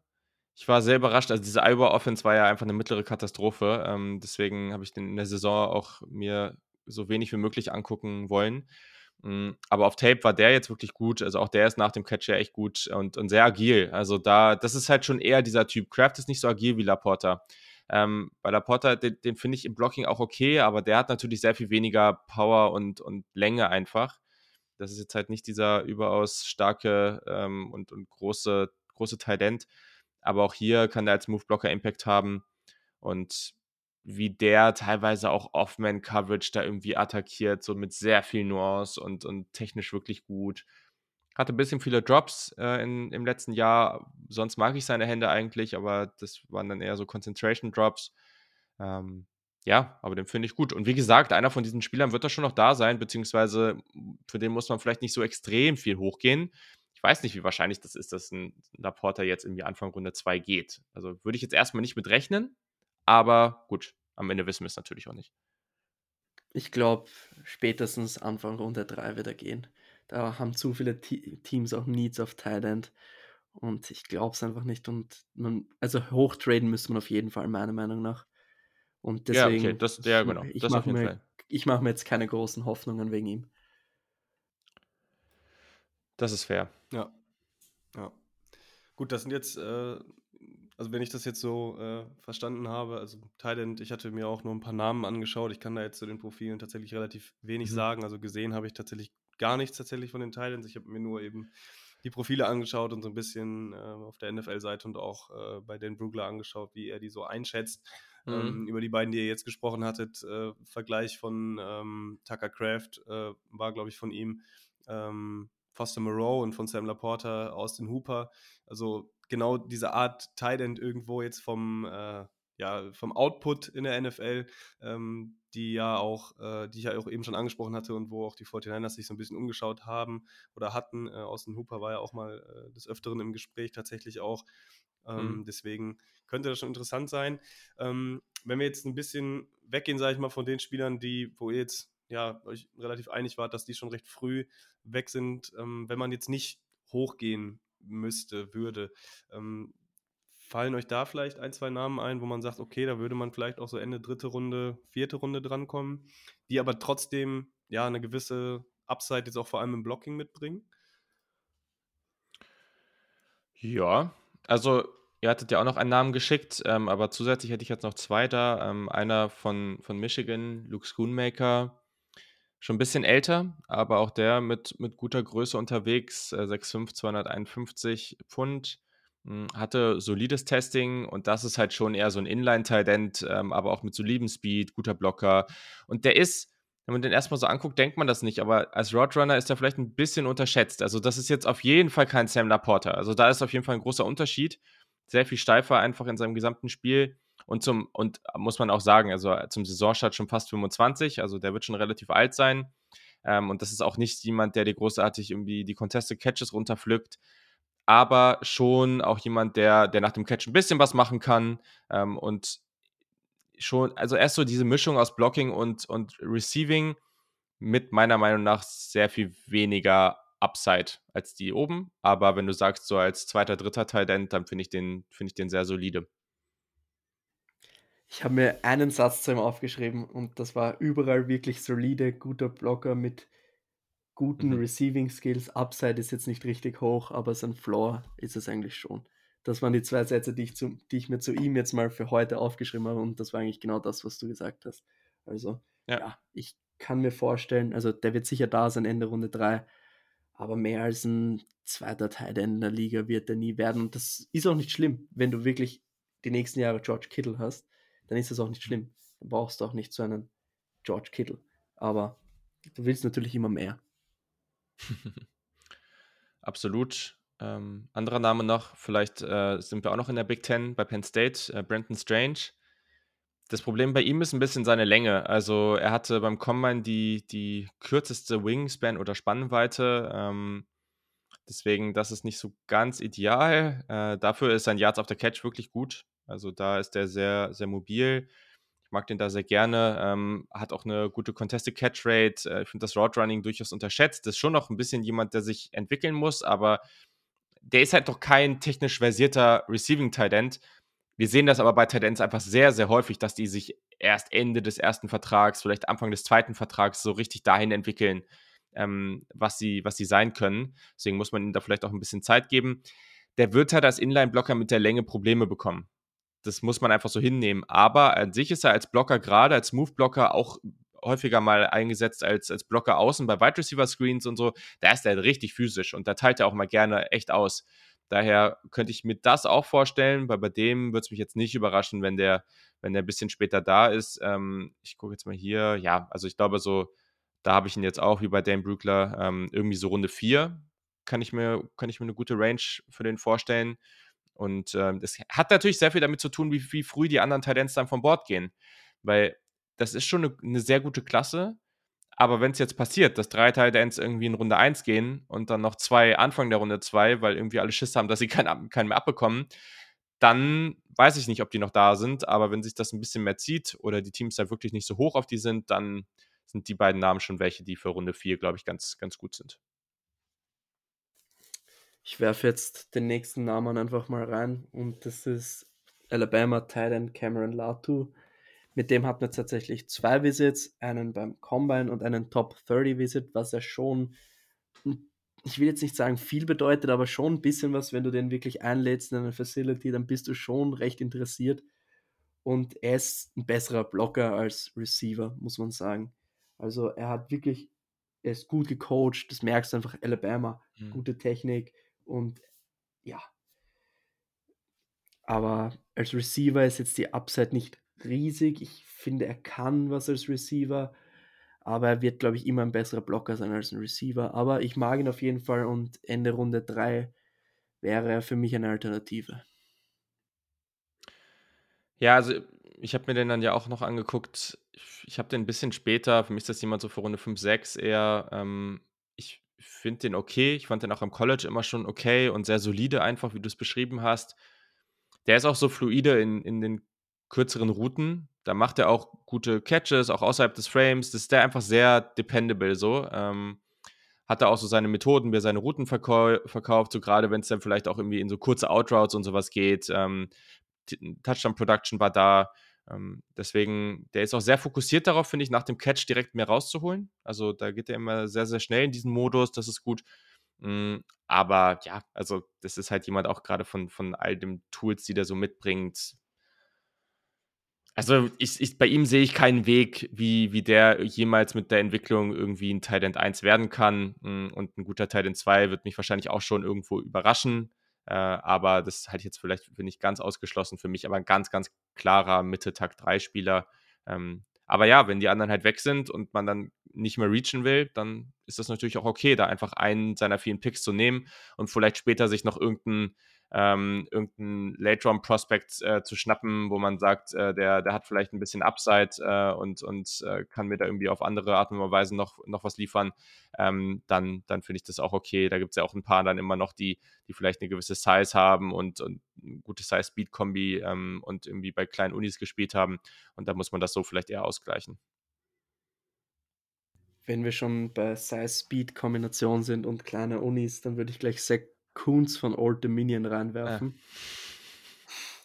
Hatten wir auch zwei Meetings, eins beim Combine, ein Zoom-Meeting, hatte er persönlich mit dem Thailand Coach und der ist einfach super athletisch und einfach ein richtig, also er ist ein Receiving Thailand und als Blocker, ja, super roh finde ich einfach. Er macht doch einfach immer irgendwas teilweise. Also er stellt wirklich seinen Körper einfach nur dazwischen, anstatt den wirklich zu blocken.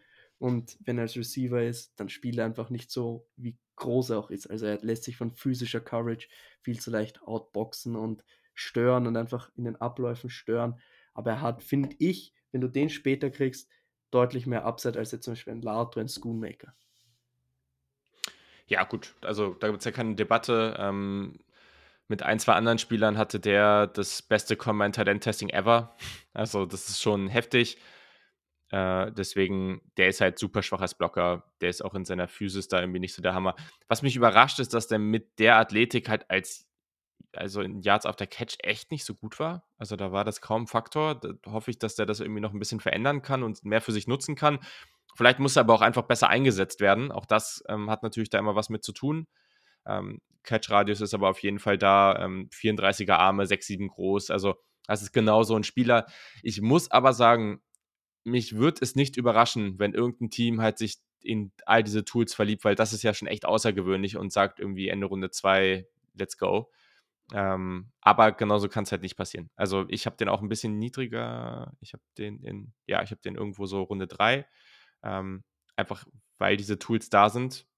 Ähm, aber es ist ja bei diesen Spielern, gefühlt kann der gar nichts zeigen und einfach nur diese Tools zeigen und äh, also kann einfach gar nichts äh, auf dem Spielfeld liefern oder nur sehr, sehr durchschnittlich sein und diese Tools dann haben und die NFL wird da sehr hellhörig. Deswegen mal gucken. Also ich glaube schon, dass ein Schoonmaker, ein Strange und ein Latu da deutlich später noch zu haben sind. Ähm, aber vielleicht liege ich auch falsch und ihr könnt den noch spät ziehen.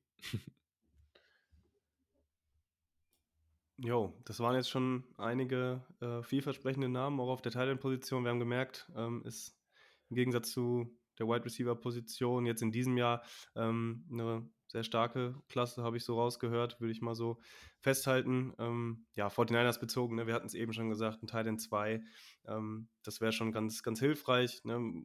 wenn man in die Zukunft schaut. George Kittle äh, wird auch nicht jünger, vor allem mit seinem physischen Spielstil, ist jetzt 29, wird 30 äh, zum Beginn der Saison.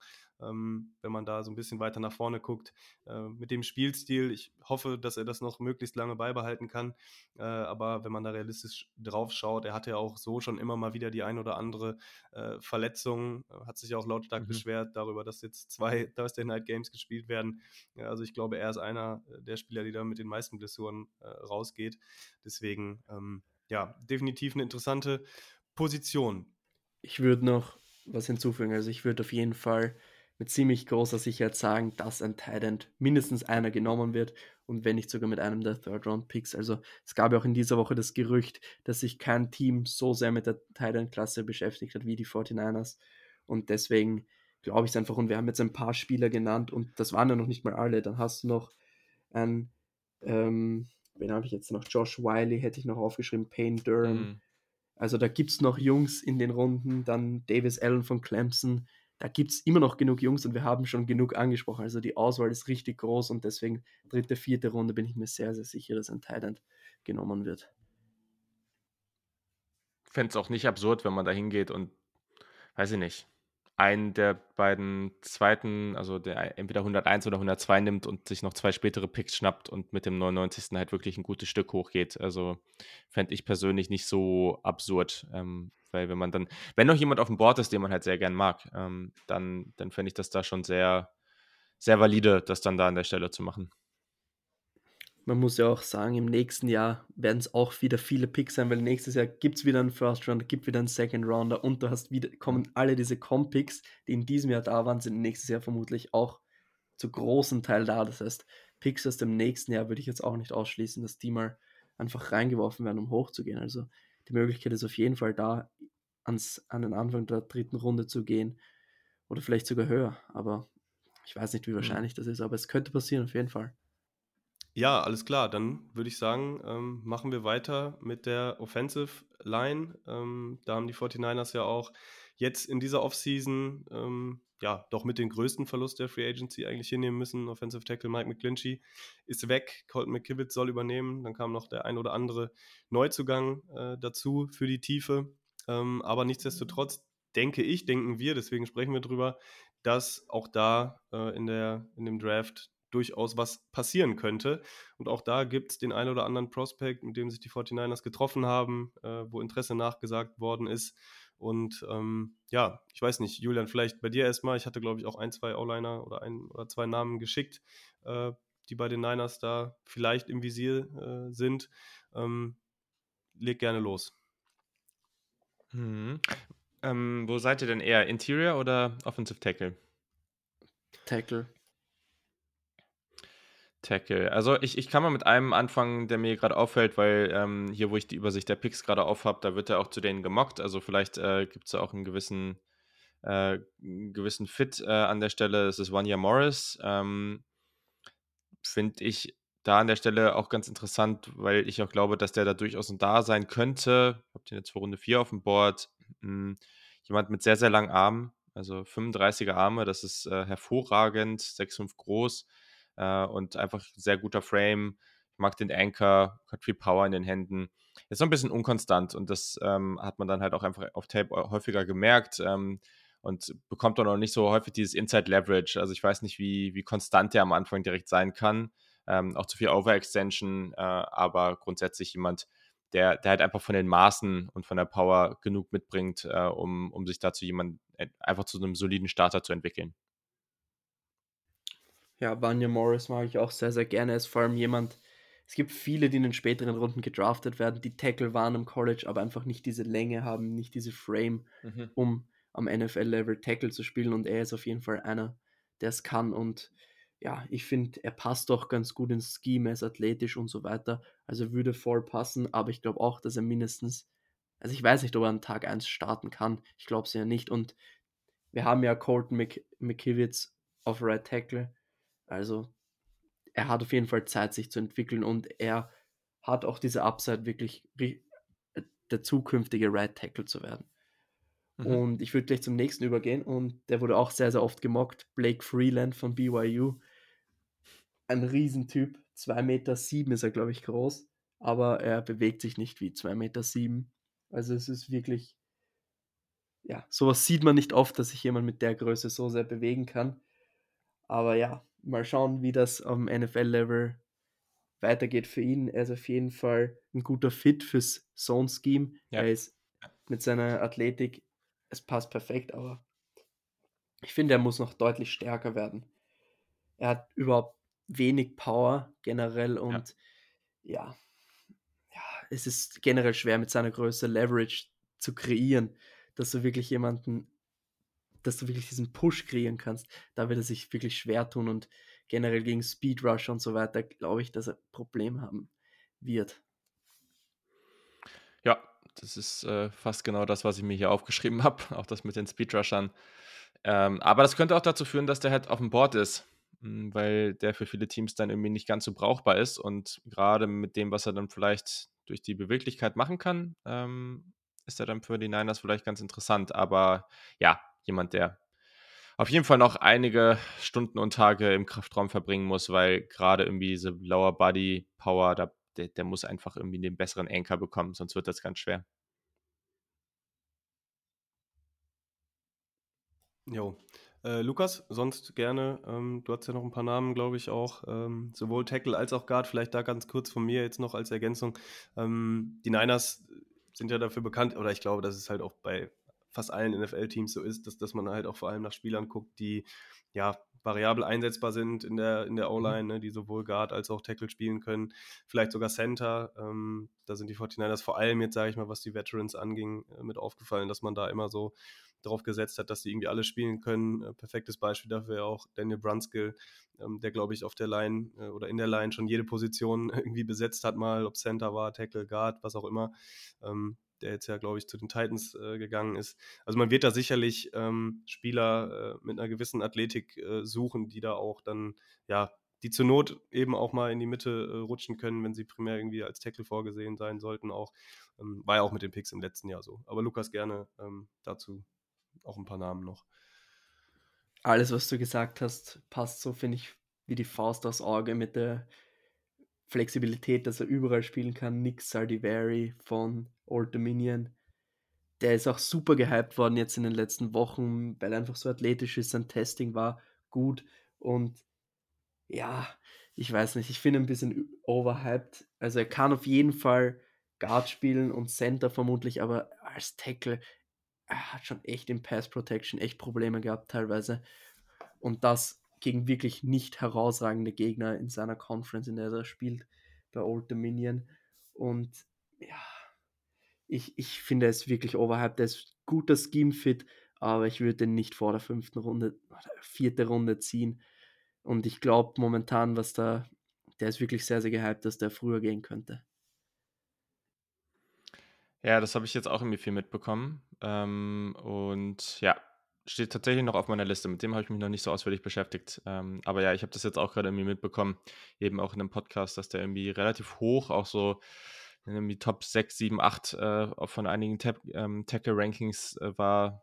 Ja, muss ich mir aber noch anschauen. Ich war bei ihm sehr, sehr begeistert, wie ich das erste Spiel gesehen habe. Und im zweiten Spiel hat er einen kompletten Meltdown, in, vor allem in Pass Protection. Also, ja, ist, ist, für mich ist immer problematisch, wenn du schon Probleme hast in Pass Protection gegen, in Spielen wie gegen Coastal Carolina, Virginia Tech, wo du halt wirklich keine NFL- Kaliber Rusher mhm. hast auf der anderen Seite. Und das gradet es dann bei mir nochmal deutlich runter. Und ich glaube, dass er auf jeden Fall ein guter Guard sein kann. Aber ich sehe ihn einfach nicht auf Tackle und deswegen ist er bei mir in meinem Tackle-Ranking einfach viel später. Und wenn du ihn als Guard siehst und wirklich einen Guard brauchst, und ich glaube nicht, dass wir einen Guard brauchen, dann sehe ich auch alle, alles, dass du in Runde 4 nimmst, Runde 3 von mir aus auch am Ende. Aber ich würde ihn einfach nicht höher ziehen. Mhm. Jo, Ansonsten ähm, hätte ich noch äh, zwei, drei Namen, die ich, die ich einwerfen würde. Ähm, hatte ich auch rumgeschickt, glaube ich, Antonio Murphy, UCLA, ist, glaube ich, eher so ein Guard-Prospect. Ich glaube, Dane Brugler hatte ihn auch äh, auf den Guards gelistet. Ähm, Braden Daniels, der ist unten bei den Tackles gelistet von Utah.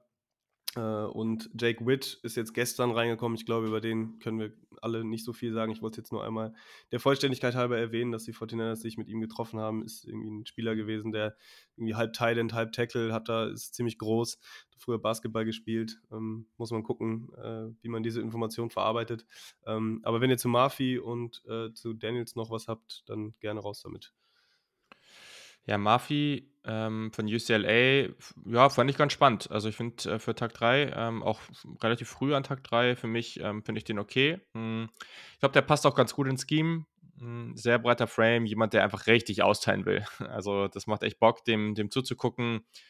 Deswegen spielt auch mit guter Übersicht so im Verbund, ähm, kontrolliert auch beim, beim Blocking, beim Move-Blocking. Hm, technisch ist er noch relativ roh, ist auch zu viel Overextension da, ähm, nimmt auch den Kopf zu oft runter.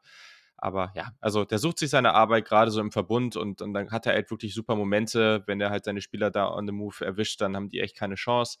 Aber der muss technisch halt noch ein bisschen besser werden. Deswegen jetzt nicht zwingend ein Spieler, den ich irgendwie im ersten Jahr da irgendwie direkt aufstellen würde. Muss man mal gucken, wie der sich im Camp macht. Aber mit all dem, was er so physisch mitbringt, kann ich mir den da schon ganz gut, schon ganz gut vorstellen. Testing haben wir jetzt nicht gesehen, weil er sich verletzt hat. Ähm, aber ja, für, für Tag 3 ein solider Spieler. Dann würde ich gleich bei Braden Daniels einhaken. Auch ein Spieler, den ich nicht von Tag 1 sehe. Einfach, ich glaube, ich habe noch nie so viel Spaß in einem Tape gehabt bei einem O-Liner, aber auch gleichzeitig mich so oft geärgert, weil er einfach so viele Blocks, wo er eigentlich in guter Position ist, er fällt einfach hin, er, er whifft einfach komplett und äh, das war unglaublich zu sehen. Und dann hat er aber wirklich geile Blocks on the move und also wirklich überragende Plays dabei, aber finde ich, also wie oft er wirklich am Boden gelandet ist und ja, da muss er noch viel arbeiten und aber ich sehe auf jeden Fall Upside in ihm und ich mag ihn auf jeden Fall sehr, sehr gerne, aber er muss noch sehr, sehr viel lernen. Ja, er muss noch an seiner Fußarbeit arbeiten und also es ist halt einfach, äh, der braucht wirklich noch Zeit, um sich zu entwickeln. Gleichzeitig hier gibt es schon, der hat viel Erfahrung auf verschiedenen Positionen ähm, und deswegen, das ist hier natürlich echt ein Plus. Ähm, war jetzt letztes Jahr auch First Team All Pack 12, äh, was, was natürlich irgendwie cool ist. Aber hier auch jemand für Tag 3, der dann schon noch etwas Zeit brauchen wird. Ja. Jo. Lars, wenn du nochmal den Tident äh, sagen könntest, ich habe den Namen nicht im Kopf. Äh, du meinst den, den Tackle Tident äh, Jake ja. Witt von, okay. von ja, Michigan. Hm den habe ich nicht gesehen, aber da habe ich gestern was gehört. Der hat anscheinend war drei Jahre, glaube ich, am College und hat College Basketball gespielt, hat dann getransfert für ein Jahr und hat jetzt Titan, glaube ich, gespielt und wird wahrscheinlich undrafted gehen und ist ein Riesenprojekt, aber hat einfach gute Size, mit der man arbeiten kann und viel mehr kann ich leider zu ihm auch nicht sagen. Ja, alles klar. Sonst, wenn ihr äh, für die Positionsgruppe ähm, keine Namen mehr habt, ich hätte hier noch äh, ein, zwei stehen. Ich glaube, Kilian Zera, mit dem hatte man sich getroffen, Ryan Hayes, Michigan, ähm, Tyler Steen, Alabama, äh, mit dem haben, hat man sich auch im Combine und beim Senior Bowl wohl unterhalten. Ähm, also das auch nur der Vollständigkeit halber sei das noch gesagt. Ich würde noch Kilian mhm. Sira kurz ansprechen, weil eine Frage zu ihm kam mhm. und würde Julian fragen, was er von ihm hält, weil ich habe ihn nämlich nicht gesehen. Ja, ich auch nicht.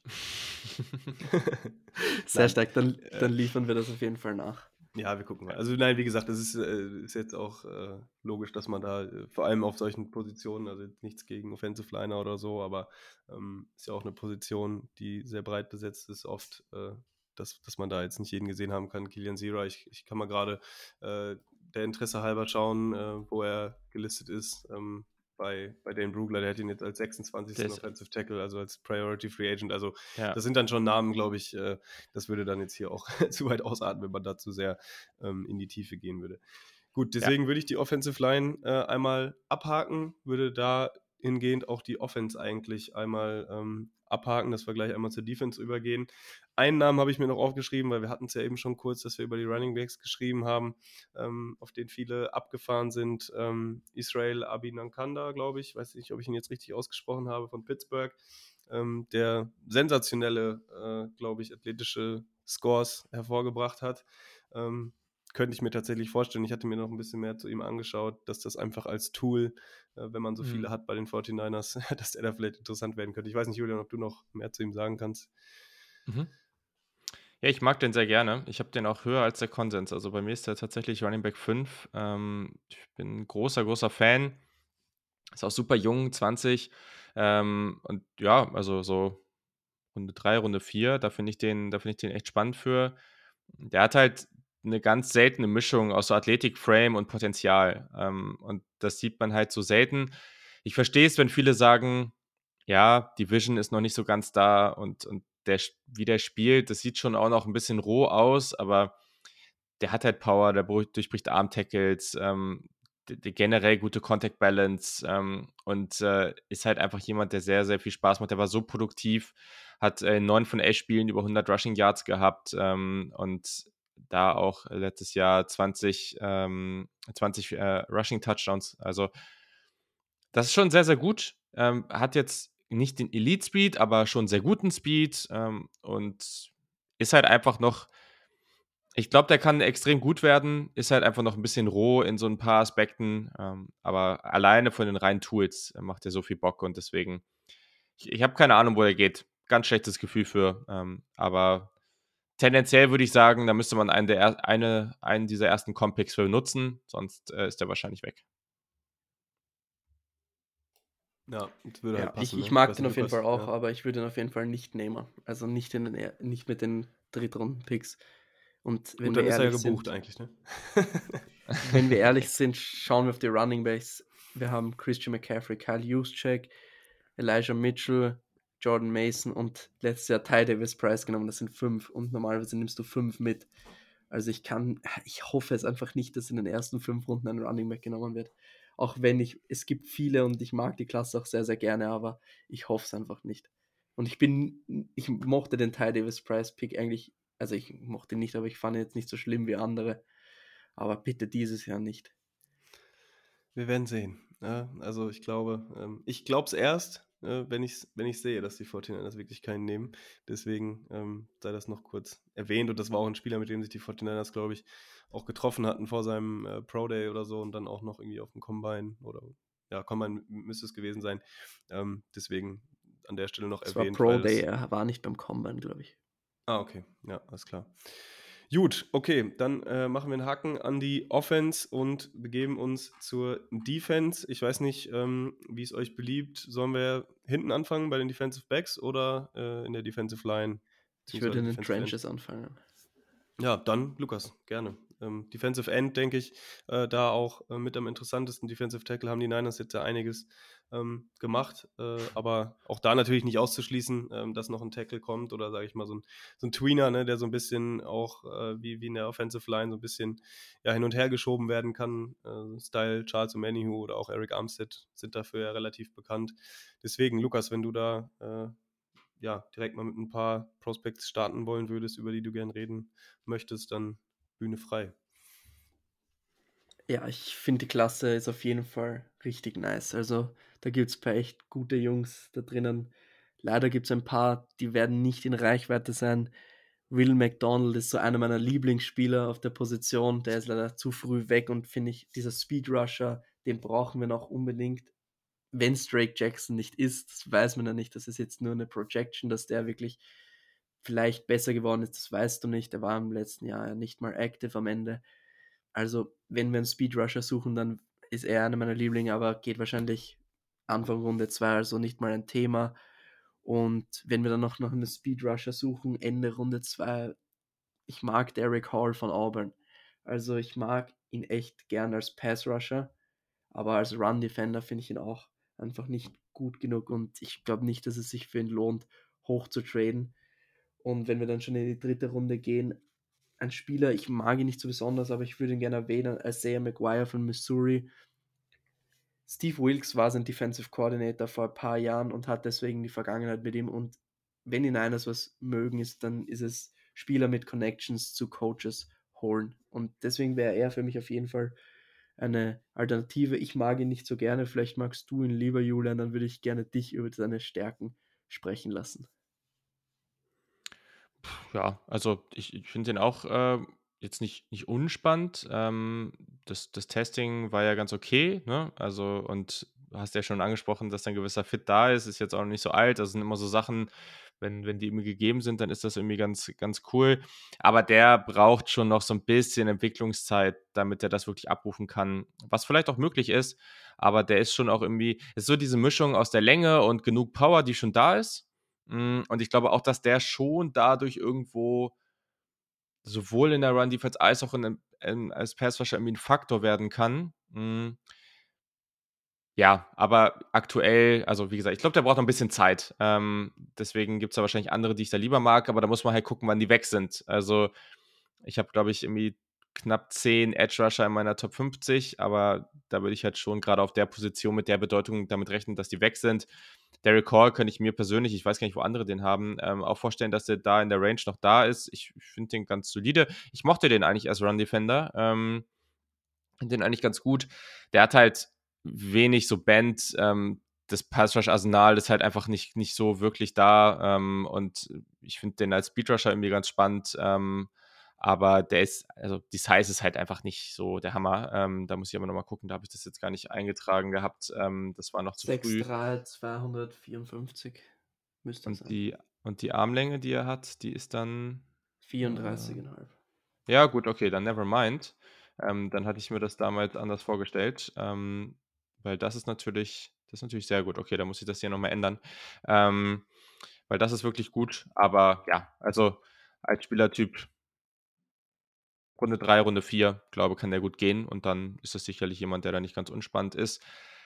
Ich finde es ganz schwer da einzuschätzen. Also ich meine, ihr habt, ähm, wir hatten ja auch kurz schon, ich weiß nicht, ob es im Vorgespräch war oder hier, ähm, über Yaya Diaby von Louisville gesprochen. Hm, der ist gefühlt auch all over the board, ähm, gute Armlänge mit fast 34er Armen, 6'3 groß, 260 Pfund. Hat eine ganz interessante Background-Geschichte, dadurch, dass der überhaupt keine äh, Liebe von irgendwelchen Colleges bekommen hat, ähm, hat er auch erst am Flughafen gearbeitet und dann irgendwie als Walker noch eine Chance an Junior College bekommen. War damals auch noch irgendwie sehr viel leichter äh, und hat dann extrem viel draufgepackt, also irgendwie in ein paar Jahren so von 210 auf 260 Pfund. Mm, und der ist halt schon jemand mit der Länge, mit der Size, der ist vielseitig einsetzbar. Ähm, ich mochte die Production, Proje Production so. Ähm, ist auch sehr explosiv, so vom Get-Off her. Mh, hm, hat Power in den Händen.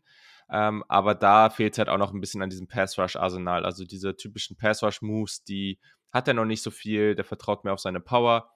Und ähm, ja, ich glaube gerade, dass der von, also gerade gegen, gegen Offensive Liner mit zu viel Länge ist der mir zu schnell aus dem Spiel genommen worden. Aber das kann eben auch dazu führen, dass der halt dann vielleicht nicht in Runde 3 geht. Ähm, da finde ich schon okay, aber vielleicht ist er halt Anfang Runde 4 oder Ende Runde 3, wie gesagt, dann, dann noch auf dem Board. Und dann könnte das ja zumindest klappen. Ja, wir haben vor allem viel über Upside gesprochen und er gibt dir halt diese Upside in den späteren Runden, weil er ja. einfach noch roh ist. Aber wenn du auf den Athleten schaust, ich habe mir aufgeschrieben, 4-5-1 40-Yard-Dash für einen Edge Rusher. Ist mal überragend. Ja. 1-5-6 10-Yard-Split. Nolan Smith hat eine 1-5-2 und hat aber 11 Kilo weniger. Das sagt schon, glaube ich, einiges aus, was für ein Athlet er ist. Und er kann auch den Run spielen. Und ja, aber du hast ja. es gesagt, eben roh, wenn er am College erfolgreich war, dann war es eigentlich immer nur bei Stunts und so weiter. Und ja, sie haben viel mit ihm gemacht, also viel Stunts und so weiter. Hatte dann auch wenige Rushes direkt 1 zu 1 gegen den Tackle, so wie ich es gesehen habe. Aber ja, er ist auf jeden Fall ein Projekt und auf den kannst du halt auch gamblen. Mhm. Jo, ja, ja, Diaby auch äh, Top 30 Visit gehabt. Ich weiß nicht, ob sie es schon äh, gesagt hattet, aber ähm, glaube ich, einer der wenigen Edge Rusher, beziehungsweise, ich glaube, die 49ers hatten jetzt ähm, reported sieben oder acht äh, von diesen Top 30 Visits. Ähm, er war auf jeden Fall einer davon. Ähm, anderer Edge Rusher, ich weiß nicht, wie viel zu ihm sagen können. Ich habe jetzt nicht so viel gefunden. DJ Johnson äh, von, von Oregon ähm, ist, glaube ich, auch eher ein ziemlicher Late Round ähm, Prospect. Mhm. ja, ansonsten äh, andere Namen ähm, vielleicht, die ich nochmal in äh, Raum werfen äh, würde, ähm, weil er auch, glaube ich, irgendwo auch genannt wurde bei den Fragen oder ich weiß nicht, vielleicht war es auch bei mir privat, ähm, dass einer gesagt hatte, ich würde mich freuen, wenn ihr darüber sprecht, ist Isaiah Foskey von Notre Dame. Ich weiß nicht, Julian, ob du zu dem, zu ihm oder zu dem Spieler, zu dem Prospect, ähm, ja, du ihn magst oder ja. ob du eher davon abraten ja. würdest. Nee, gar nicht, aber ich glaube, der ist halt weg. Also, äh, also ist für mich ein ganz, ist für mich ein ganz klares Second-Round-Prospect, ähm, dass jemand, der, der auch hier ähm, wirklich super, super Armlänge, also hatten wir eben auch immer wieder drüber gesprochen. Man muss da halt einfach häufiger drüber sprechen, weil das einfach für, für diese Position in den Trenches sehr, sehr wichtig ist. Mm, und ähm, ja, war echt produktiv. Ich fand die Explosivität gut. Ähm, ich fand generell, dass der halt die Pocket sehr, sehr häufig beeinflusst. Also, und das ist wahrscheinlich am Ende sogar noch wichtiger, als dann, also als dass er dann wirklich äh, die, die große Sack-Anzahl hat. Ähm, der, der spiegelt Rusher irgendwie und auch, auch Quarterbacks beim Scramble irgendwie ganz gut, sodass er denen irgendwie wenig Raum lässt. Schnelle, starke Hände. Auch hier, und das ist aber bei natürlich vielen Prospects so, der darf gern sein, sein Arsenal an Pass-Rush-Moves noch ein bisschen vergrößern. Mhm. Aber was ihn halt auch dann nochmal spannend macht, ist, dass er als Run-Defender auch sehr solide ist. Ähm, und ja, größere physische Tackles overmatchen ihn manchmal, aber der hat einen tollen Pursuit, der hat viel Hasse in seinem Spiel. Mm, und ja, ich finde den für die zweite Runde sehr gut. Keine Ahnung, ob der, ne, vielleicht fällt er, aber das, da würde ich jetzt erstmal, ich kann mir irgendwie nicht vorstellen, dass der an, an in Runde 3 noch da ist. Ähm, falls doch, dann müsste man wahrscheinlich irgendwie sehr, sehr deutlich hochtraden, um da noch eine Chance drauf zu haben die 49ers wollen auf jeden Fall, beziehungsweise mögen Notre Dame-Spieler, deswegen könnte ich mir vorstellen, dass man für ihn hochtradet, aber auf jeden Fall, ich glaube nicht, dass er in die dritte Runde rutscht. Also in der Runde 2, vielleicht Anfang Runde 3, aber hochtraden müsste man auf jeden Fall. Ja, alles klar. Ähm, genau, ich nur mal kurz zusammenfassen, wir haben jetzt über Yaya Diaby gesprochen, Isaiah McGuire, äh, Foskey hatten wir, äh, Derek Hall angesprochen. Ähm, ich weiß nicht, habt ihr noch Namen auf der Edge-Position, die ja, sag ich mal, jetzt nicht wie Foski, wo man vielleicht hochgehen müsste, sondern die dann eher, äh, ja, vielleicht auch in den späteren Runden interessant sind. Ich hätte noch einen, glaube ich, auch weil es äh, lokal ganz gut passt. Hatten die Fortinanders auch mehrfach getroffen. Den Namen hatte ich jetzt auch häufiger mal gelesen in irgendwelchen Mockdrafts, aber auch bei verschiedenen Teams. Also, ja, das muss jetzt gar nichts heißen. Das ist äh, Williami Fihoko von San Jose State. Ja, Julian, kann ich, ich weiß nicht, so sagen, kennst, Lukas? Nee, habe ich noch nichts zugeguckt. Also ich habe jetzt schon, glaube 18 Defensive Ends, aber er war noch nicht dabei. Sagt okay, er auch dann, ein bisschen. Dann, dann sage ich was zu ihm. Also erstmal San Jose State Tape zu finden, ist erstmal die größte Herausforderung gewesen. Aber ich habe dann zumindest ein bisschen was gefunden, nicht viel. Also, was ich sagen kann, er war ultra produktiv am College, 44 TFLs, 22 Sacks in den letzten drei Saisonen, was einmal schon richtig stark ist, aber ja, er spielt halt mit, er hat halt dieses aggressive Mindset, mit dem er spielt, diese Demeanor. Er will auf jeden Fall immer mit allem, was er hat, in den Kontakt. Er hat extrem diese, diese violent Hands, also diese, wie sagt man das auf Deutsch, äh, diese aggressiven Hände, diese schweren Hände, die hat er, aber was er damit macht, als Pass Rusher, da ist er mir einfach nicht gut genug, beziehungsweise er hat einfach nicht so viele Wege, um zu gewinnen. Am College-Level hat das gereicht, weil er einfach auch ein guter Athlet ist, aber ja, ich kann mir nicht, ich weiß nicht, ob er es schafft, konstant zu gewinnen als Pass Rusher im als Run Defender war auch war ziemlich stark, fand ich. Und das kann auch translaten auf jeden Fall, weil auch die Frame hat 6-4. Er ist recht schwer und er hat wirklich coole Plays und gute Plays gehabt gegen den Run. Aber dann auch wiederum Plays, wo ich mir dachte, was zur Hölle machst du gegen den Run? Dreht sich einfach um, wenn er gedouble-teamt wird, anstatt den Block aufzunehmen und dann wird er halt 10 Yards downfield geschoben. Also auf jeden Fall vielleicht was für die fünfte Runde oder so aber nicht viel höher. Und ja, wir waren bei seinem Pro Day. Er war jetzt auch beim Local Pro Day. Also ich könnte mir schon vorstellen, dass da Interesse besteht. Jo. Ähm, einen Namen hatte ich mir jetzt hier noch aufgeschrieben. Ansonsten hatten wir jetzt eigentlich auch über fast alle äh, gesprochen. Der auch ein bisschen höher gesehen wird, zumindest hatte ich so wahrgenommen, ist, ähm, Moment, jetzt habe ich ihn aus den Augen äh, verloren. Ich glaube, äh, es war tatsächlich Byron Young, wenn ich es richtig gesehen habe, von Alabama, ja. wenn ich es im Kopf richtig habe. Ähm, ja, ich weiß nicht. Julian, hast du den gesehen oder?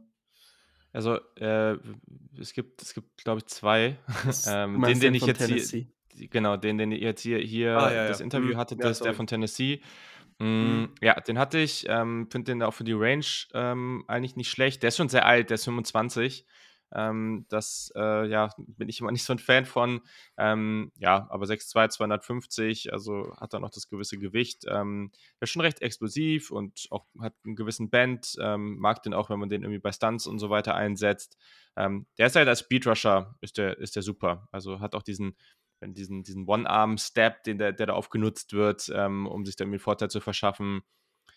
Ähm, aber die Size ist halt jetzt nicht ideal. Also er ist sehr, sehr kurz. Ähm, Counter-Moves fehlen noch ein bisschen. Footwork ist nicht so richtig da. Also den würde ich schon eher als so ein ziemlich reiner, die, ja, ist schon wahrscheinlich mit dem, der ist halt ein bisschen schwer fast dafür. Ähm, aber dann am Ende wahrscheinlich so ein reiner 3-4 Outside-Linebacker in anderen Rollen. Muss man mal abwarten, ob er mit der Länge da wirklich hinkommt. Ja, sehe ich auf jeden Fall ähnlich. Ich würde noch einen anderen reinwerfen ins Boot und zwar Andrew Carter von Army. Seine Size mit 6'6. Es ist 2,2 Meter zwei ungefähr, wenn mein Rechner stimmt.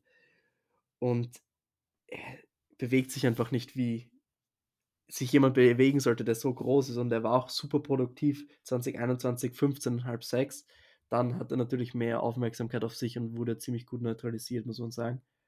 Aber er muss auf jeden Fall Muskeln anpacken, das muss man sagen, er ist noch mhm. zu schwach, aber ich finde einfach diese Size, diese Länge, mit der zu arbeiten, finde ich super interessant für die späteren Runden. Also er ist noch so ein Prospekt, den ich im Auge behalten würde. Könnte halt auch noch da sein, ne? Und das ist natürlich dann gerade auch so Wingspan, Size äh, und, und auch einfach eine gewisse Production, die der schon hatte. Ähm, das könnte schon durchaus dann auch nochmal ein spannender spannender Spielertyp sein für die Niners dann irgendwie an Tag 3. Mhm.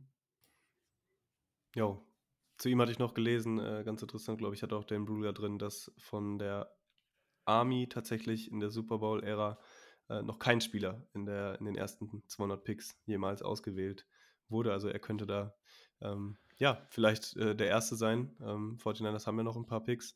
Äh, Ende der fünften Runde, glaube ich, vor Pick 200. Deswegen, genau, nur, nur noch kurz, äh, damit wir es einmal richtig gestellt haben. Byron Young, genau, gibt es zwei von einmal äh, Defensive Tackle von äh, Alabama und den Defensive End von Tennessee. Das war jetzt der, über den wir gesprochen hatten. Okay, Lu Lukas, hast du sonst noch äh, jemanden, ähm, vielleicht auch so Defensive Line, ich weiß nicht, jemanden, der da dir ins Auge äh, gestochen ist, der da ähm, ja möglicherweise relevant werden könnte? Ja, einfach mal, we um wegzugehen von Defensive End, würde ich zu Defensive Tackle gehen, beziehungsweise er ist ja irgendwie so beides. Ade Tomiva, Ade Bavore von Northwestern. Also ich, Julian lacht schon, weil der wird wahrscheinlich nicht mal da sein, aber ich finde den einfach, wie explosiv der ist, unglaublich. Also ich weiß nicht, wenn du auf den Ball schaust beim Snap, dann ist er immer der Erste, der im Kontakt ist. Sein Get-Off ist unglaublich, er ist so explosiv, hat lange Arme, hat Power und damit hat er am College schon sehr, sehr viel gewonnen. Aber er muss halt noch sich viel mehr entwickeln und es ist auch nicht sicher, wie Teams ihn sehen. Er war ja viel Defensive mhm. End im College. Jetzt, für mich ist er ganz klar ein Defensive Tackle oder ein 3-4 Defensive End, aber ich sehe ihn einfach, also Outs, als Edge Rusher sehe ich ihn auf jeden Fall nicht. Und deswegen wäre er bei uns auf jeden Fall ein Defensive Tackle. Ich finde ihn einfach super spannend, weil er einfach diese Explosivität, Chris Kosarek, unser D-Line-Coach, liebt das am meisten bei Defensive Linemen, diese Explosivität, dieser First Step.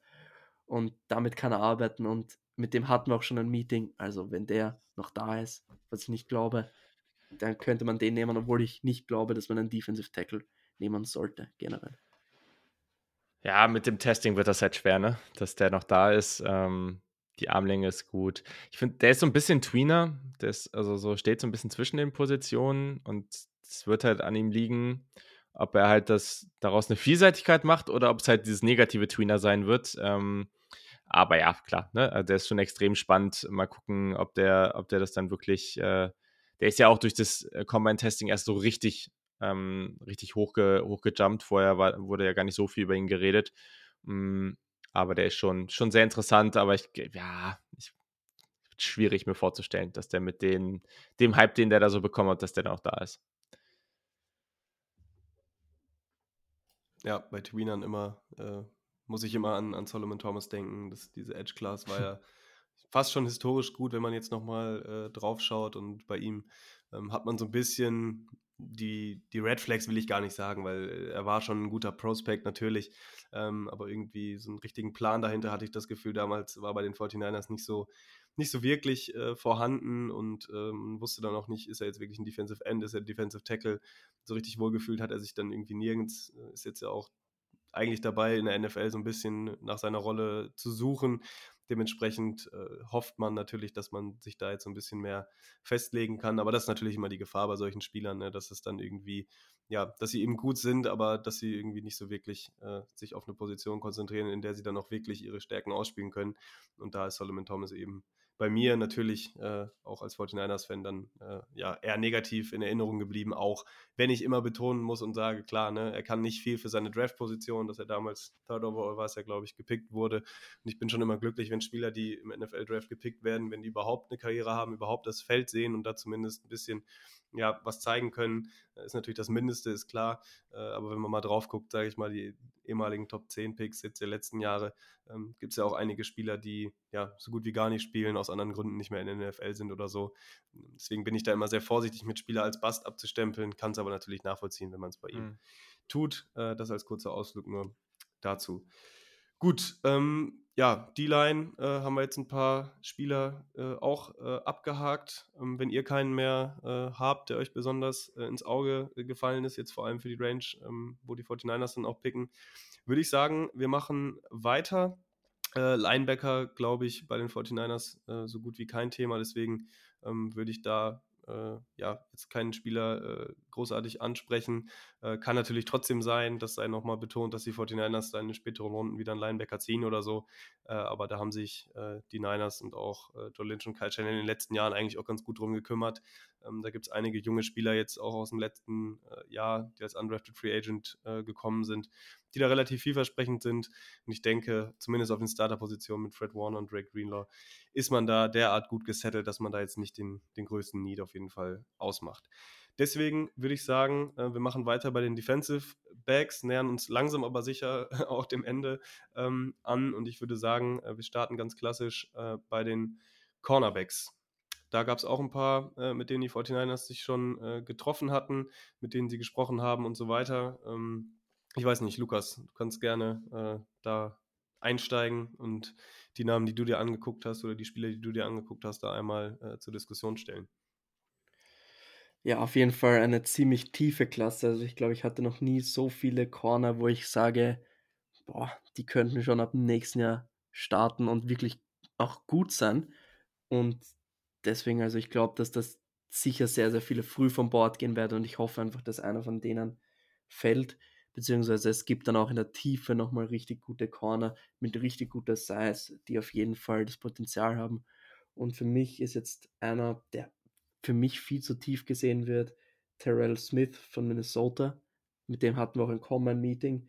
Er hat eine gute Größe, Länge, kann vielseitig eingesetzt werden, kann Man, kann Zone spielen, guter Speed. Er hatte wirklich wenig Ball Production im College, wenig Pass Breakups, wenig Picks und hat auch Picks gedroppt. Aber ich finde, der hat einfach so viele gute Tools, mit denen man arbeiten kann. Er ist auch im Run Support willig, nicht der beste Tackler, aber willig. Und ja, es, er hat natürlich seine Defizite auch, aber er ist, finde ich, für die Ende dritte Runde wäre er einer meiner absoluten Favorites. Ja, hast du, hast du gut beschrieben. Also der, der lässt halt noch. Es gibt da noch zu viele Aspekte auf dem Spielfeld, wo man denkt, das sollte dir jetzt eigentlich nicht passieren mit dem, was du da so mitbringst. Aber der hat halt auch gerade, wenn man immer bei Cornerbacks vom Recovery Speed so spricht, also dass sie halt einfach da, wenn halt mal was nicht ganz ideal läuft, dass sie halt mit ihrem Speed die Möglichkeit haben, das auszugleichen. Das hat der halt, der hat auch die notwendige Länge dann dafür. Ähm, das ist schon schon selten so die, die Kombination. Hm, und gerade das ist natürlich immer nett, wenn man das dann irgendwie in Runde 4, 5 noch oder in Runde 3, Runde 4 irgendwie bekommt. Dann, ja, ist das schon ganz cool. Deswegen würde ich hier auch sagen, ähm, der hat irgendwie jedes Jahr so ein paar, so ein paar Spiele, man verpasst. Ähm, und ja, muss man mal gucken. Er ist auch schon relativ alt. Ähm, dann 24 zum Saisonstart. Aber ja, auf jeden Fall ein spannendes Prospekt in der Range. Ja, den hatte ich mir auch äh, aufgeschrieben tatsächlich. Ähm, ich weiß nicht, ich habe hier noch ein paar Namen stehen. Äh, sonst, wenn ihr, äh, Julian, wenn du vielleicht noch ein, zwei hast, äh, die für dich relevant werden würden, die du auch magst, natürlich. Ja. Kannst du gerne äh, loslegen. Muss mir überlegen, wer da in der Range, wer da in der Range noch ganz gut wäre. Ja, also ja, schwierig zu sagen. Also ein Julius Brands von Kansas State ist sehr spannend. Ich weiß nicht, ob der da noch da ist. Ähm, aber für Runde 3 finde ich den grundsätzlich, ich habe den da halt irgendwo in Runde 3 verortet. Deswegen ähm, jemand, der, ich fand es interessant, auf Tape sieht er irgendwie noch größer aus. Der ist jetzt 6'2. Ähm, der wurde auch als 6'4 oder so gelistet bei Kansas State. Ähm, ist jetzt halt 6'2, aber 34er Arme. Also das ist einer dieser, schon dieser Längenfreaks äh, auf Cornerback. Mm, und der ist schon, schon ganz gut. Also, der hat eine größere Spannweite als Tariq Woolen, um das vielleicht mal so für, für, für NFL-Fans so ein bisschen visueller zu machen. Der ist physisch beim Release, auch in der Route. Ich finde gerade, dass der vertikal gut covert und in Zone. Bei Man-Coverage habe ich schon meine Bedenken, wie gut das funktioniert. Ähm, hatte in 2022 vier Interceptions, das war gut, auch physisch beim Tackling. Ich mag den gegen den Run. Hm, aber gerade so, ich habe das Gefühl, wenn er beim, beim Release nicht gleich physisch wird, dann lässt er sich so ein bisschen nach hinten rausfallen. Und gerade wenn es dann, dann Routen-Slants oder sowas direkt nach Inside gehen, dann, dann hat er immer gleich so, ist er mal gleich etwas hinten dran. Und dann finde ich halt nicht, dass er diesen Recovery Speed eben hat. Ähm, der 10-Yard-Split war schon gut, also war sehr gut, äh, aber trotzdem auf Tape habe ich das dann da nicht so gesehen. Deswegen gibt es schon gewisse Rollen, könnte mir den in der Zukunft auch mal Safety vorstellen, auch das ist möglich. Ähm, aber der ist natürlich mit dieser Länge ähm, und auch der gewissen Athletik, die er mitbringt, auch mit dem Tackling, ist er schon sehr spannend. Ich finde den vor allem, wenn du wirklich viel Zone spielst, dann ist der, ja. dann ist der dein Mann. Aber wenn du wirklich Man spielen willst, dann bleib fern von ihm. Deswegen habe ich ihn mir auch nicht aufgeschrieben, weil mir persönlich ist es immer wichtig, dass der zumindest es ein bisschen spielen kann. Und bei ihm sehe ich einfach sehe ich es einfach nicht, dass du den viele mehr. Ja, wenn er viel pressen kannst. kann, wenn er viel pressen kann, dann glaube ich schon, dass es geht. Aber dann, dann kommt es halt auch stark darauf an, was für ein Spielertyp er vor sich stehen hat. Also genau. den kannst du dann nicht gegen jeden kleinen, super wendigen Receiver stellen, sondern da muss das halt jemand sein, der, wo er dann mit seiner Physis auch schon was ausrichten kann. Deswegen, ja, das ist dann schon, gibt es schon eine gewisse Limitation an der Stelle, ja. Ja, sehe ich auf jeden Fall sehr ähnlich wie du, beziehungsweise da sind wir sehr gleicher Meinung. Ich habe jetzt noch ein, zwei Namen aufgeschrieben. Jacorian Bennett von Maryland wäre es noch seiner, den habe ich mir für dritte, vierte Runde aufgeschrieben. 4-3 Speed, also ziemlich schnell, und kann auch Man und Zone spielen, habe ich mir aufgeschrieben. Ist aggressiv am Catchpoint und hatte 27 PBUs, also Pass Breakups in den letzten zwei Jahren, was auf jeden Fall ziemlich gut ist. Dafür hat er auch 13 Penalties in den letzten zwei Jahren. Und das ist wiederum das, was mir überhaupt nicht bei ihm gefällt. Und ich finde, er ist ein bisschen langsam, wenn er, also er sieht Plays zu langsam. Also wenn was passiert, dann braucht er ein bisschen, bis er darauf reagiert und dann, er hat zwar diesen Speed, um diesen Closing Speed, aber er ist ein bisschen langsam, was so Plays erkennen, lesen angeht. Und er hat auch ein paar Picks gedroppt, habe ich mir extra aufgeschrieben. Und ja, ich meine, für dritte, vierte Runde sehe ich den auf jeden Fall dann mit dem Speed. Und ich finde, er ist auch super agil, beweglich. Also den kannst du schon nehmen. Und ja, einfach einer dieser Corner in dieser Klasse, den ich super spannend finde für die späteren Runden. Ja, dieser 10-Yard-Split, ne? Mit 1,45 ist natürlich auch völlig absurd. Also, das äh, allein deswegen musst du da schon gucken, ähm, ab wann du den spannend findest. Äh, und irgendwer wird ihn wahrscheinlich spannend finden. Ich glaube, man muss halt einfach echt gucken, erstens am Catchpoint, das ist natürlich schon nicht ganz unwichtig, wie Spieler da agieren. Das war echt nicht ideal. Und dann, ja, also der, ich glaube, der konnte sich ein bisschen zu viel einfach auf diesen Speed, gerade auch auf dem Level, wo er so viel schneller ist als alle anderen. Da konnte er sich zu sehr drauf ver verlassen. Und dadurch ist es dann so die Technik gerade so, wenn es in diesem Breaking Point der, auch von mittleren, also so 10 bis 20 Yard Routen geht, ähm, gerade dann auch, da wird es dann oft irgendwie wild. Ähm, das muss besser werden, sonst wird das einfach nichts. Aber das kann natürlich auch einfach klar besser werden. Ist jetzt nicht der größte, aber das gewisse Upside gibt es ja schon. Und auch als Ratchet Senior ist er erst 22. Also ähm, ist schon Upside, aber das sind zu viele Fragezeichen, um den halt jetzt wirklich früh zu nehmen. Deswegen könnte der genau in diese Range dann eben fallen, wo, wo die Niners dann eben so diese ersten drei, drei vier Picks haben. Ja, auf der Cornerback-Position, um das vielleicht nochmal kurz äh, einzuordnen, bei den 49ers äh, ja auch ähm, Emmanuel Mosley weggegangen. Jason Red, glaube ich, ist auch nicht mehr da. Ich bin mir gerade nicht ganz sicher, ob er einen Vertrag hat. Ich meine aber nicht. Äh, sodass sich das dann so gestaltet, dass dann wahrscheinlich Dimodore Lenoir, Vornamen tue ich mich immer schwer, sorry dafür, äh, auf Outside Cornerback starten wird. Ähm, Neuzugang. Äh, Lukas, da musst du mir gerade auf die Sprünge helfen äh, von den Falcons, dessen Name mir gerade entfallen ist für die Nickelback-Position. Äh, Isaiah Oliver. Genau, also Oliver, danke. Ähm, also das sind jetzt so die Projected Starter, äh, aber auch Cornerback, ähm, eine Position, wo die 49ers jetzt in den letzten Jahren in meinen Augen einen richtigen Approach gewählt haben, immer mal wieder nachgelegt haben, immer mal wieder Spieler geholt haben, ähm, weil wir hatten, glaube ich, auch schon das ein oder andere Mal drüber gesprochen. Das sind halt eben Positionen, da kannst du nie genug Spieler haben. Ne? Es ist halt auch eine Position, die sehr volatil ist äh, wo Spieler eine sehr gute Saison haben und danach abfallen. Deswegen tun sich auch viele Teams schwer, ihre Corner lange mit langen Verträgen auszustatten, äh, die sehr hoch dotiert sind, ähm, weil da eben einfach äh, ja, der Abfall manchmal dann relativ schnell auch äh, vonstatten geht. Ähm, Cornerbacks auch nicht ewig dann äh, am höchsten Level spielen können, beziehungsweise kommt es für mich vergleichsweise relativ selten vor, dass sie dann auch bis tief in die 30 dann noch äh, ja, mit, mit der Athletik dann auch äh, performen können. Deswegen ähm, immer eine Position, die interessant ist. Deswegen sprechen wir auch drüber. Ähm, und weil ihr es gerade angesprochen hattet, athletische Freaks und auch Größe und so weiter, für mich noch ein Spieler, der relativ interessant ist. Ich weiß nicht, ob ihr was zu ihm sagen könnt. Ich hatte ihn auch nur äh, ein paar Mal äh, gelesen, auch in Mockdrafts und so weiter habe dann mich ein bisschen äh, reingelesen, auch wenig gesehen zu ihm, ist äh, Trey Tomlinson von TCU. Ich glaube, der hatte oder wird auch zum Teil noch unter anderem Namen geführt. Ich meine, das wäre so ein Doppelname gewesen. Ich müsste da ein, einmal gerade schauen. Genau, äh, Hodges Tomlinson war sein oder ist sein mhm. Name. Ich bin mir jetzt gerade gar nicht sicher, was sein richtiger Name ist.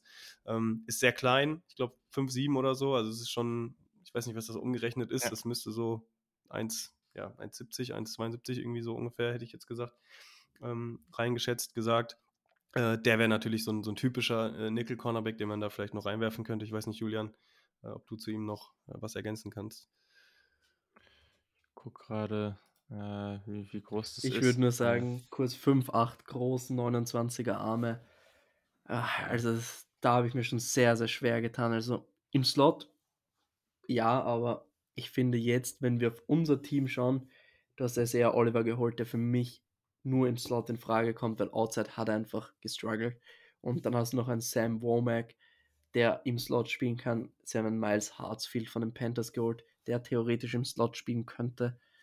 Also ich finde, Slot brauchen wir nicht, wir brauchen einen Outside Corner, weil wenn du mal schaust, dass Javarius Ward, der öfter mal draußen war in der Saison, er war zwar nicht Spiele draußen, aber in den Spielen war er immer wieder im Concussion Protocol oder er hatte das und das. Mhm. Dann hast du Lenore als deinen zweiten Corner, da habe ich schon echt Bauchschmerzen und vor allem dahinter kommt dann ein Embry Thomas und da habe ich noch mehr Bauchschmerzen. Also ich finde, wir brauchen unbedingt einen Outside Corner, der um den Starting Spot mit Lenore competen kann.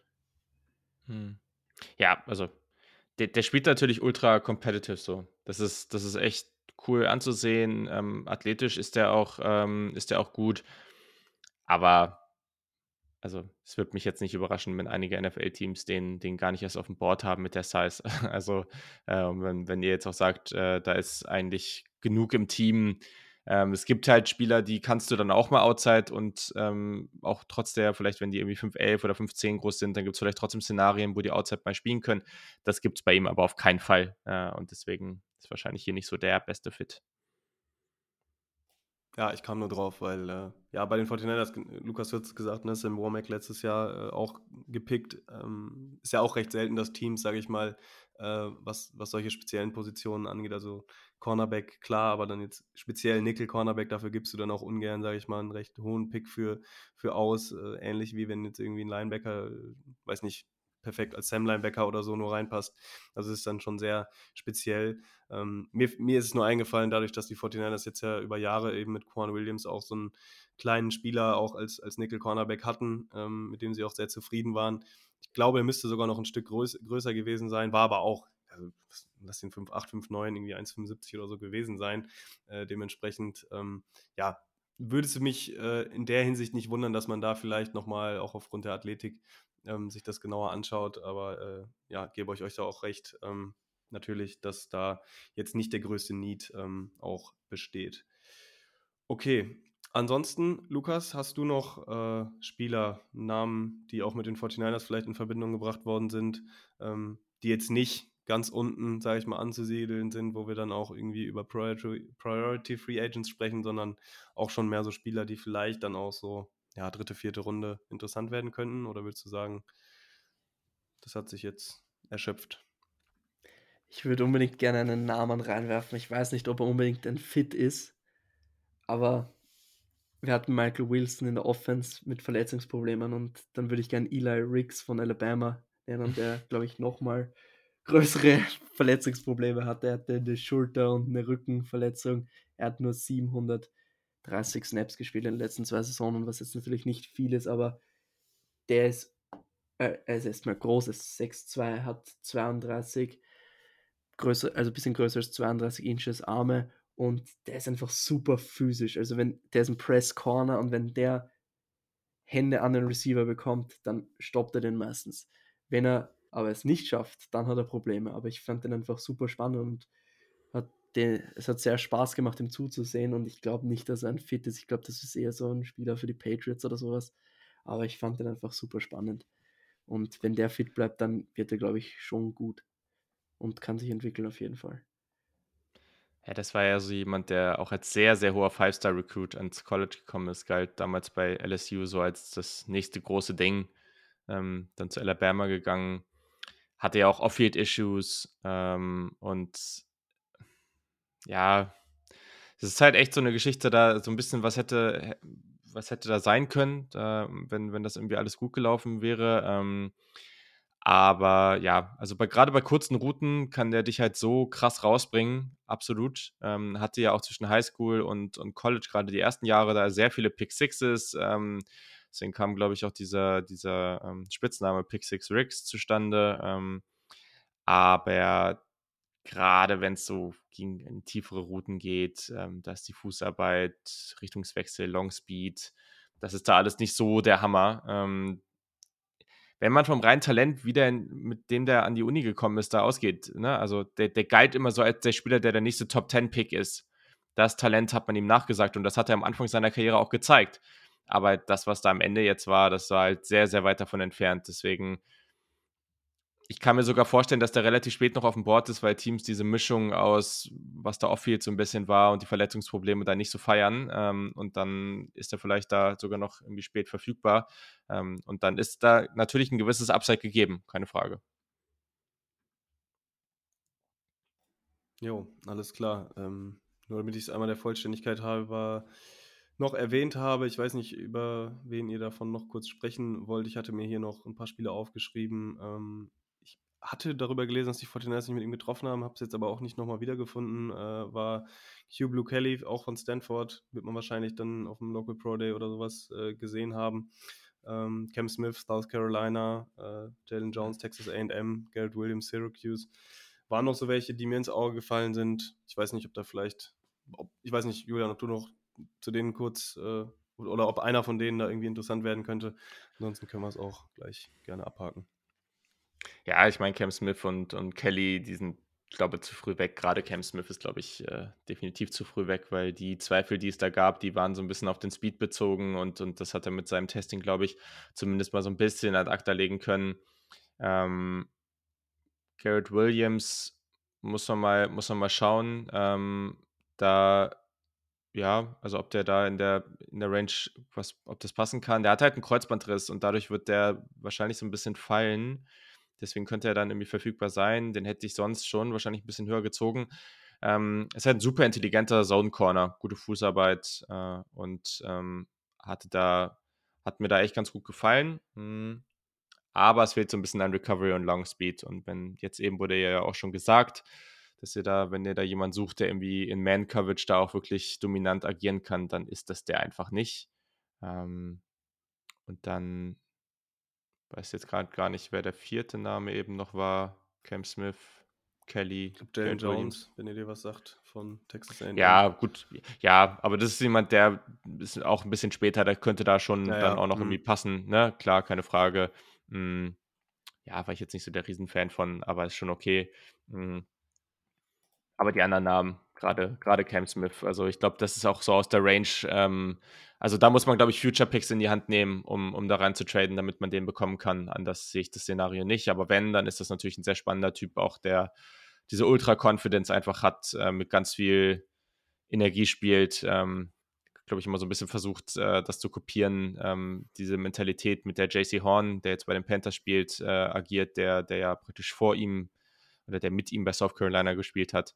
Ähm, der spielt mit so einer ähnlichen Mentalität. Der macht schon Bock, aber da musst du massiv hochtraden. Jo, alles klar. Dann, Lukas, ich weiß nicht, hast du noch was äh, ergänzend dazu zu sagen? Eigentlich nicht. Jalen Jones und Garrett Will Williams habe ich mir auch aufgeschrieben gehabt, aber ist schon alles gesagt. Ja, Jalen Jones habe ich mir, mochte ich sogar für die späteren Runden. Also ich, ich finde ihn okay. Ich finde, er ist auch eher so ein Zone Corner. Aber wenn du den in der fünften Runde ziehst, dann ist das schon okay, finde ich. Aber ich würde ihn nicht früher nehmen. Okay, perfekt. Ja, dann würde ich sagen, äh, gehen wir noch einen Schritt weiter nach hinten, ähm, richten unser Auge ein bisschen auf die Safeties. Da sei vorweg gesagt, da sind die 49ers wahrscheinlich fürs nächste Jahr auch ordentlich aufgestellt. Noah Hufanga, seiner Breakout-Season, denke ich, sollte definitiv gesetzt sein, auch für die nächsten Jahre. Ähm, Tishon Gibson äh, daneben auch ein Jahr äh, verlängert noch, ähm, was dann natürlich interessant wird dadurch, dass er eben schon ein bisschen älter ist, ich glaube 32, 33 jetzt, ähm, war auch ein bisschen in Frage äh, gestellt worden, ob er noch weitermacht, hat jetzt noch einen, einen Jahresvertrag unterschrieben bei den Niners, äh, aber da wäre es langsam auch an der Zeit, vielleicht sich nach einem Ersatz bzw. nach einem Nachfolger umzuschauen. Und äh, ja, Julian, was könntest du uns sagen zur Safety Class? Ich habe jetzt nur gemessen daran, äh, wo die Spieler projected worden sind, äh, dem Ganzen entnommen, dass die Klasse jetzt nicht irgendwie, sag ich mal, so dieses Top-End-Talent hat. Äh, aber vielleicht mhm. gibt es ja trotzdem den einen oder anderen, der da vielleicht auch gerade deswegen äh, für die 49ers dann ja auch in Runde 3, 4 interessant werden könnte. Ich weiß jetzt gerade gar nicht. Ja, ja. Also, ihr hattet ja auch einen Namen geschickt, wo es hier ein Visit gab. Ähm, den fand ich eigentlich gar nicht so unspannend. Ähm, Wenn du Mapu meinst du vielleicht? Oder Jordan Howden? Den, ja, genau. äh, Den kann ich auch noch mal Mhm. kurz machen. Ähm, also, den finde ich interessant. Ähm, hab den jetzt so in Runde 3. Ähm, Matej Mapu ähm, von Sacramento State. Ähm, hat natürlich eine super Länge. So ein Linebacker-Safety-Hybrid, 6'3, über 33er Arme. Und ähm, hatte durch eine Verletzung äh, hat er nicht getestet, ähm, aber der ist vielseitig, ähm, spielt physisch. Ich mag den auch einfach mit seiner Range, ähm, guter Richtungswechsel, auch als Blitzer sehr spannend. Ähm, soll wohl off-field so echt ein cooler, guter Dude sein, aber gleichzeitig auf dem Feld dann eben spielt er eben ganz anders. Dadurch hat er auch diesen Spitznamen Silent Assassin, finde ich ganz nice. mm, aber er kommt halt von einer kleinen Uni und ist schon relativ alt, 24 als Rookie. Ähm, und ich glaube nicht, dass der zwingend so als dieser Sl der sein wird, der konstant die kleinen Slot-Receiver covern kann. Da bin ich mir nicht ganz so sicher, ob er das machen wird. Mm, aber jemand, den man halt da, glaube ich, ganz gut rumschieben kann und den man dann eben auch viel so, ja, gegen Tendenz, ähm, als Blitzer, ähm, auch so als Roamer dann nutzen kann. Ähm, und ja, also das Upside ist auf jeden Fall da. Also würde mich jetzt auch nicht überraschen, wenn man da in ein paar Jahren zurückguckt und sagt so, okay, das war ein krasser Stil. Ähm, aber es ist eben schwer zu projecten, weil das von dem Level aus dann eben einfach nicht so einfach ist. Ähm, und äh, nee, den anderen, den ich meinte, war Jordan Howden von Minnesota. Und äh, den fand ich eigentlich auch ganz cool. Also der hat eben nicht diese krassen Maße, ähm, aber jemand, der halt einfach gutes Decision-Making auf dem Feld hat, ähm, auch gute Coverage aus dem Slot heraus. Äh, der, der, lässt mit mehr Dauer des Plays, sage ich mal, mehr Separation zu, aber die Ballskills sind eigentlich ganz okay. Gab auch ein paar coole Interceptions von dem auf Tape. In Zone Coverage ist der gut. Mhm. Macht auch Plays als Run Defender. Ist da sehr, sehr, sehr ähm, äh, kontrolliert in seinem Tackling Approach. Also ähm, hat eine super niedrige Miss-Tackle-Rate. Ähm, weiß gerade gar nicht mehr, wie niedrig die war im letzten Jahr, aber ich ähm, glaube, lag irgendwie bei, ja, bei 3%. Also das ist sehr, sehr niedrig. Ähm, und das mag man ja dann auch, gerade wenn man spät so jemanden sieht. Ähm, der ist ja generell zu aufrecht. Also ich glaube, in Coverage wird der jetzt, ist der, ist der okay, aber gerade im Main Coverage wird der jetzt nicht irgendwie der absolute Difference Maker sein. Mhm, aber wenn man den an Tag 3 bekommt, dann ist das einfach sehr grundsolide und jemand, der wenig Fehler macht. Und das hat ja auch so seinen Wert. Ich glaube, was die 49ers suchen in dieser Offseason ist der Nachfolger von Tashawn Gibson und dadurch, dass Hufanga vermutlich länger da sein wird, wird es vermutlich eher jemand werden, der viel Deep Safety spielen kann, der Single High Safety spielen kann. Und ich weiß nicht, wie du siehst, ich mag die Safeties generell, also ich finde, es gibt fast nur Box Safeties. Also die, die ich sehr, sehr gern ja. mag, sind alle eigentlich Box Safeties. Ich habe mir das da aufgeschrieben jetzt. Tonio Johnson, JL Skinner, Jordan Battle, Jair mhm. Brown, Davis, Quan Martin, sind alles Boxspieler für mich. Und dann ist halt die Frage, wer kann tief spielen, weil du wirst zwangsläufig, wenn Hufanga in der Box spielt, muss der andere Safety tief spielen. Und da wäre meine Frage an dich, wenn du da so noch hast. Weil mir, also ich habe wirklich sehr, sehr viele Spieler mir aufgeschrieben, wo ich mir mhm. dazu geschrieben habe, könnte tief spielen, aber ist besser im Slot. Also für mich war es immer bei jedem Spieler besser in der Box, aber kann tief spielen, hat die Range vielleicht, aber eher besser in der Box. Hm. Ist schon so. Also würde ich grundsätzlich auch mitgehen. Einer, der ab und zu mal so in so eine Richtung geschoben wird, ist J.L. Skinner von Boise State. Ähm, der hat halt auch enorme Size ähm, mit 6'4. Ähm, aber ich finde, der spielt halt auch mit ganz guter Awareness ähm, und, und das ist ja da auch immer sehr, sehr wichtig, äh, dass du halt nicht erst drei Schritte in die falsche Richtung machst. Mhm. Meiner Meinung nach, aber ich habe mir da schon noch hat er auch so ein paar Fragezeichen dazu, war mir nicht so sicher. Und ich glaube, der kann das halt wirklich nur machen, wenn du, dein, wenn deine Outside-Cornerbacks halt wirklich locked in sind. Wenn die gut sind, dann kannst du den da hinstellen. Sonst mache ich mir da, bin ich mir da nicht so sicher, ob ich den da hinstelle.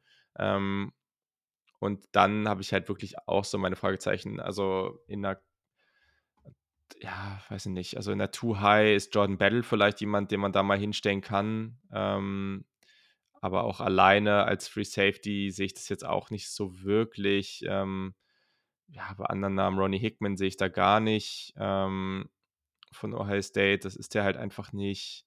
Ähm, jemand, der viel Deep gespielt hat, ähm, und das könnte dann vielleicht jemand sein, ist Chris Smith von Georgia. Hm, der wurde da meistens eingesetzt. Das Testing war halt nicht gut. Also, das ist jemand, der spielt mit sehr viel Instinkt und super High IQ Football-Spieler. Ähm, der attackiert den Ball auch gut am Catchpoint, hat ja relativ hohe Miss-Tackle-Rate. Also eben habe ich über 3% geredet, jetzt sind wir bei 15%, was aber immer noch durchschnittlich ist für Safeties. Also das muss man vielleicht noch dazu sagen. Ähm, der hat kleinen Frame, der hat wenig Länge. Wenn der da hinten funktioniert, dann macht er das halt wie am College und dann kommt das halt durch die Superinstinkte und dadurch, dass er das Feld extrem gut liest. Und dann macht er auch gute Plays auf dem Ball. Also das, das ist schon da, aber der ist halt nicht Toolsig, ne? Ähm, und die, die Toolsig sind in dieser Klasse, die sind meiner Meinung nach auch eher in der Box. Ähm, und Brian Branch kannst du vielleicht mal hier und da ein bisschen rumschieben, aber der ist halt viel zu früh weg. Ähm, deswegen sehe ich jetzt hier auch nicht so. Es gibt vielleicht Late Round noch ein paar Kandidaten, die da in so eine Rolle gehen könnten, aber die habe ich mir jetzt halt auch noch zu wenig angeguckt. Deswegen, ähm, und den, die ich jetzt hier habe, sehe ich da auch keinen. Jo, alles klar. Ähm, waren auch einige Namen dabei jetzt, die ich mir noch aufgeschrieben hatte. Natürlich auch vorher in Abstimmung mit Lukas, der hatte mir seine, oder ein paar Namen auch äh, genannt. Ich glaube, äh, ich weiß nicht, ob ihr ihn kennt oder ob du ihn kennst, Julian, äh, Daniel Scott, California, würde natürlich da auch wieder äh, passen, sage ich mal, ähm, aufgrund der, der College-Nähe. Ähm, ich glaube, es ist auch so ein, ja, dritte, vierte, fünfte Runde Prospect ähm, der zumindest ganz gute Ballskills zu haben scheint, weil er relativ viele Interceptions gefangen hat. Ich kann es jetzt aber auch nicht äh, backuppen irgendwie mit, mit viel Tape. Er hatte wohl zumindest äh, ganz gute athletische äh, Werte dann auch hervorgebracht. Ähm, den Namen wollte ich jetzt noch einmal genannt haben. Ansonsten, äh, ja, wie, jetzt, wie ihr jetzt auch schon betont hattet, ähm, die Safety Class dieses Jahr so ein bisschen mehr Richtung äh, Strong Safety äh, geschoben, wo er die 49ers, wie Lukas eben äh, genau richtig gesagt hat, mit Hufanga eben eigentlich ganz gut ähm, besetzt sind. Trotzdem äh, finde ich auch interessante Namen dabei und ich glaube schon, dass die 49ers da vor allem an, an solchen Spielern interessiert sind, die so ein bisschen äh, versatile sind eben, ne? wie, wie sie es auch dann äh, früher hatten mit Tavares Moore beispielsweise ähm, oder auch einen Hufanga, der ja auch quasi auch schon fast äh, als, als Linebacker manchmal eingesetzt werden könnte. Also mich würde es nicht wundern, wenn man da auch aufgrund äh, ja, der Testings oder so, ähm, dass man da auch äh, nochmal in den späteren Runden einen dieser Spieler äh, zieht und dann auch da aufs Upside zockt. Ähm, das würde mich äh, definitiv äh, nicht wundern. Wir hatten jetzt ja bewusst nicht über die Linebacker gesprochen, da gibt es auch so einige, Mate Mapu da sei da vorne weg genannt, die so auch dieses Profil mitbringen, so ein bisschen beides spielen zu können. Äh, mhm. Auch Special Teams dann vor allem, da sind ja Safeties auch oft für äh, bekannt, dass sie da so ein bisschen stärker drin sind. Deswegen ähm, auch das eine Position, denke ich, äh, wo die 49ers durchaus zuschlagen könnten. Gut, Lukas, hast du äh, jemanden noch bei Safety, den du äh, ja, hervorheben willst oder der dir da ins Auge gefallen ist? Ich würde jetzt Daniel Scott einfach nicht so im Raum stehen lassen, weil du gefragt hast nach ihm. Und gerne, gerne ja, bei ihm muss man halt sagen, der ist halt 25 in seiner Rookie-Season, hat sechs Jahre am College gespielt, war Team-Captain und er hat halt ein. Ist ein bisschen wie Christopher Smith, nur schlechter, finde ich. Und ein schlechterer, ich weiß nicht, nicht mehr schlechterer Athlet, aber der ist halt, der weiß halt, wo er sein muss, aber wenn du, er wird athletisch einfach nicht in der Lage sein, Titans Man, Man, Man zu covern. Er wird Zone spielen müssen. Er hat, und er profitiert einfach am College von seiner Erfahrung. Und er sieht das Spiel damit auf einem anderen Level als die College-Spieler. Wie viel davon dann am nächsten Level noch da sein wird, beziehungsweise wie viel ihm das bringen wird, natürlich, er wird nie überfordert sein, aber er ist mir zu limitiert athletisch. Und deswegen, ja, in den späteren Runden schon, aber ja, eher nicht früh. Also nichts mit den, mit den Third und mit dem Fourth Round Pick. Auf jeden Fall nicht. Alles klar. Gut, ähm, dann. Soll ich sonst noch was zu ein, ein, zwei Safeties sagen, die mir persönlich trotzdem gefallen, auch wenn sie jetzt nicht unbedingt. Klar, gerne, spielen. immer raus damit. Je mehr, desto höher die Chance, dass wir vielleicht einen treffen, aber äh, ja. Ich nehme jetzt einfach zwei Safeties, mit denen wir uns getroffen haben beziehungsweise einer davon war Nickel Corner bei LSU. Und ich beginne einfach mal mit dem, mit Jay Ward. Ich finde, wenn wir jetzt in den letzten Wochen und auch in den Seasons geschaut haben, hatten wir mit Jimmy Ward einen Safety, der im Slot gespielt hat, jetzt Miles Hartsfield, der Safeties im Slot spielen kann. Und einfach diese Flexibilität im Backfield, dass du mehrere Positionen spielen kannst. Womack und Lenore im Slot gespielt und Outside Corner. Und das suchen wir einfach. Und er war bei LSU Nickel Corner, hatte aber auch Raps Outside.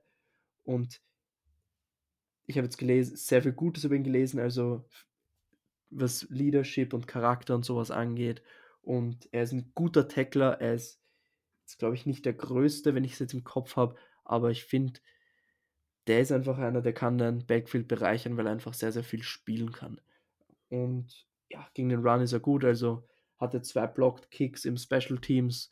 Also da hat auch Value. Also der wäre so einer der Namen, den ich gerne auch in den späteren Runden sehen würde. Ich weiß nicht, Julian, ob du was zu ihm sagen möchtest oder ob ich schon zum nächsten übergehen soll. Kannst du zum nächsten gehen. Also trifft es eigentlich ganz gut, alles. okay, gut. Dann hätte ich noch Shair Brown von Penn State.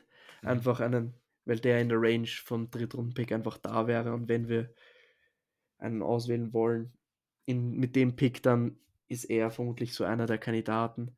Aber ja, mhm. zehn Picks in den letzten zwei Seasons und du merkst einfach, der spielt mit Energie und der will halt Plays machen und ja, das wird ihm dann auch oft mal zum Verhängnis und ja, und ist dann überaggressiv, overflowed Plays und so weiter. Also da muss er einfach noch die Balance finden zwischen Plays machen und ja, immerhin ist er noch ein Safety und muss tief spielen, beziehungsweise darf halt nichts zulassen und ja, aber Playmaking Ability ist da und ja, ich finde den jetzt nicht schlecht mit dem Third Round Pick, also finde ich okay, aber ja, ist halt auch nicht so der Fit, weil er ist einfach in der Box nochmal deutlich besser als das, was er tief spielt und ja. Also ist ja auch, okay. äh, also der, der ist vom Mindset und so jemand, glaube ich, den man sehr gerne im Team haben will.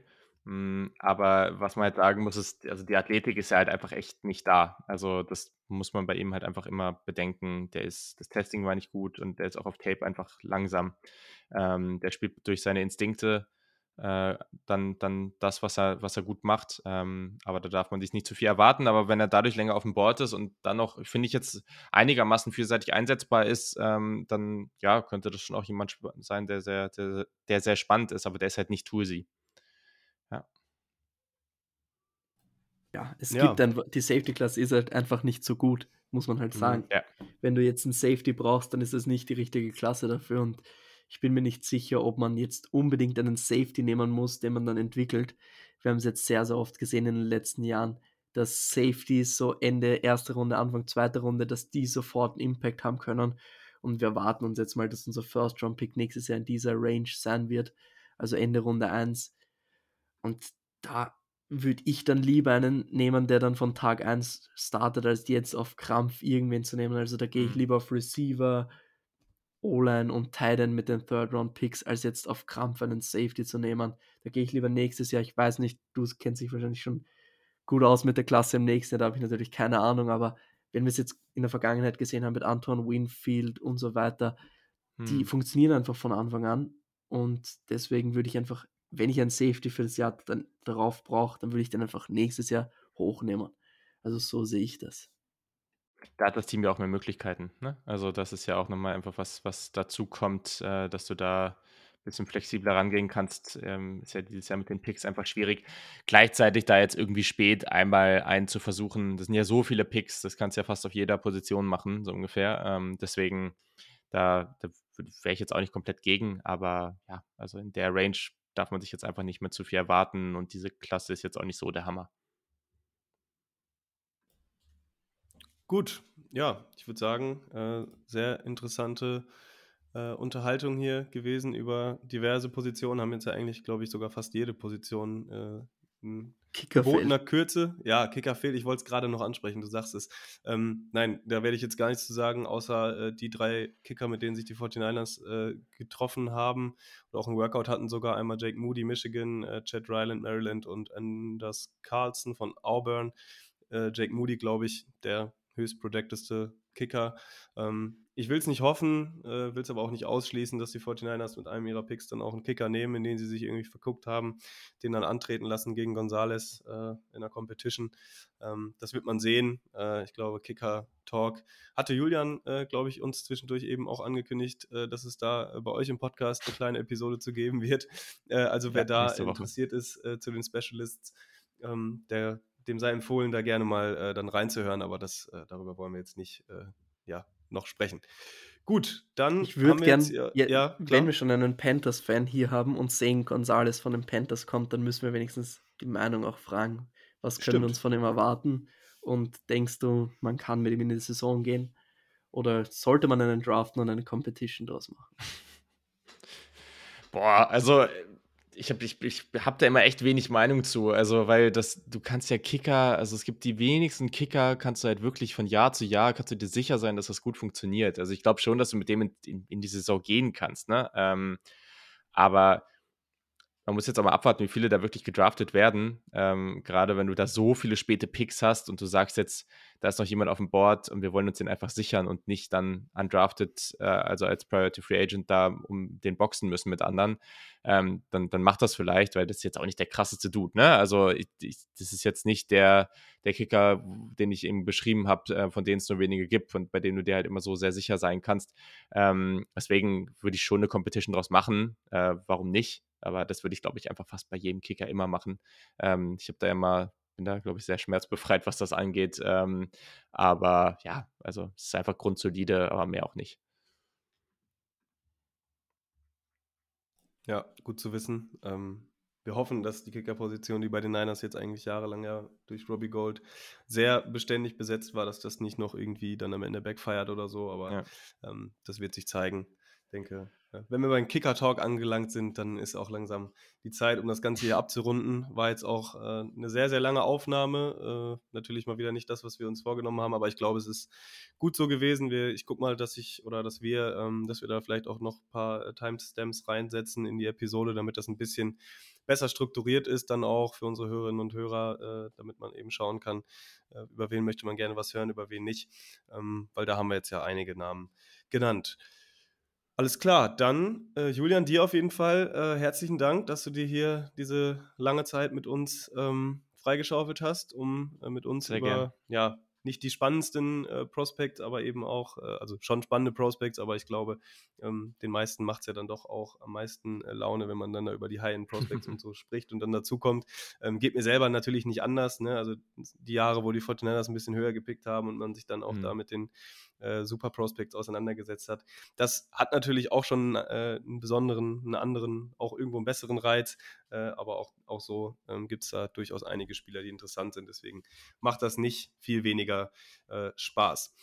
Genau, danke an der Stelle. Ich äh, wünsche dir äh, noch eine ja, stressfreie restliche ähm, Draftzeit. Ich weiß nicht, was ihr jetzt noch äh, an Ausgaben und so weiter, an Formaten ähm, geplant habt. Dann äh, mit dem Draft dann ja die Live-Coverage. Ähm, auch da hat, sagte ich ja schon, aber sei jedem ans Herz gelegt, da mal reinzuschauen. Ja. Ist immer eine sehr gute Sache.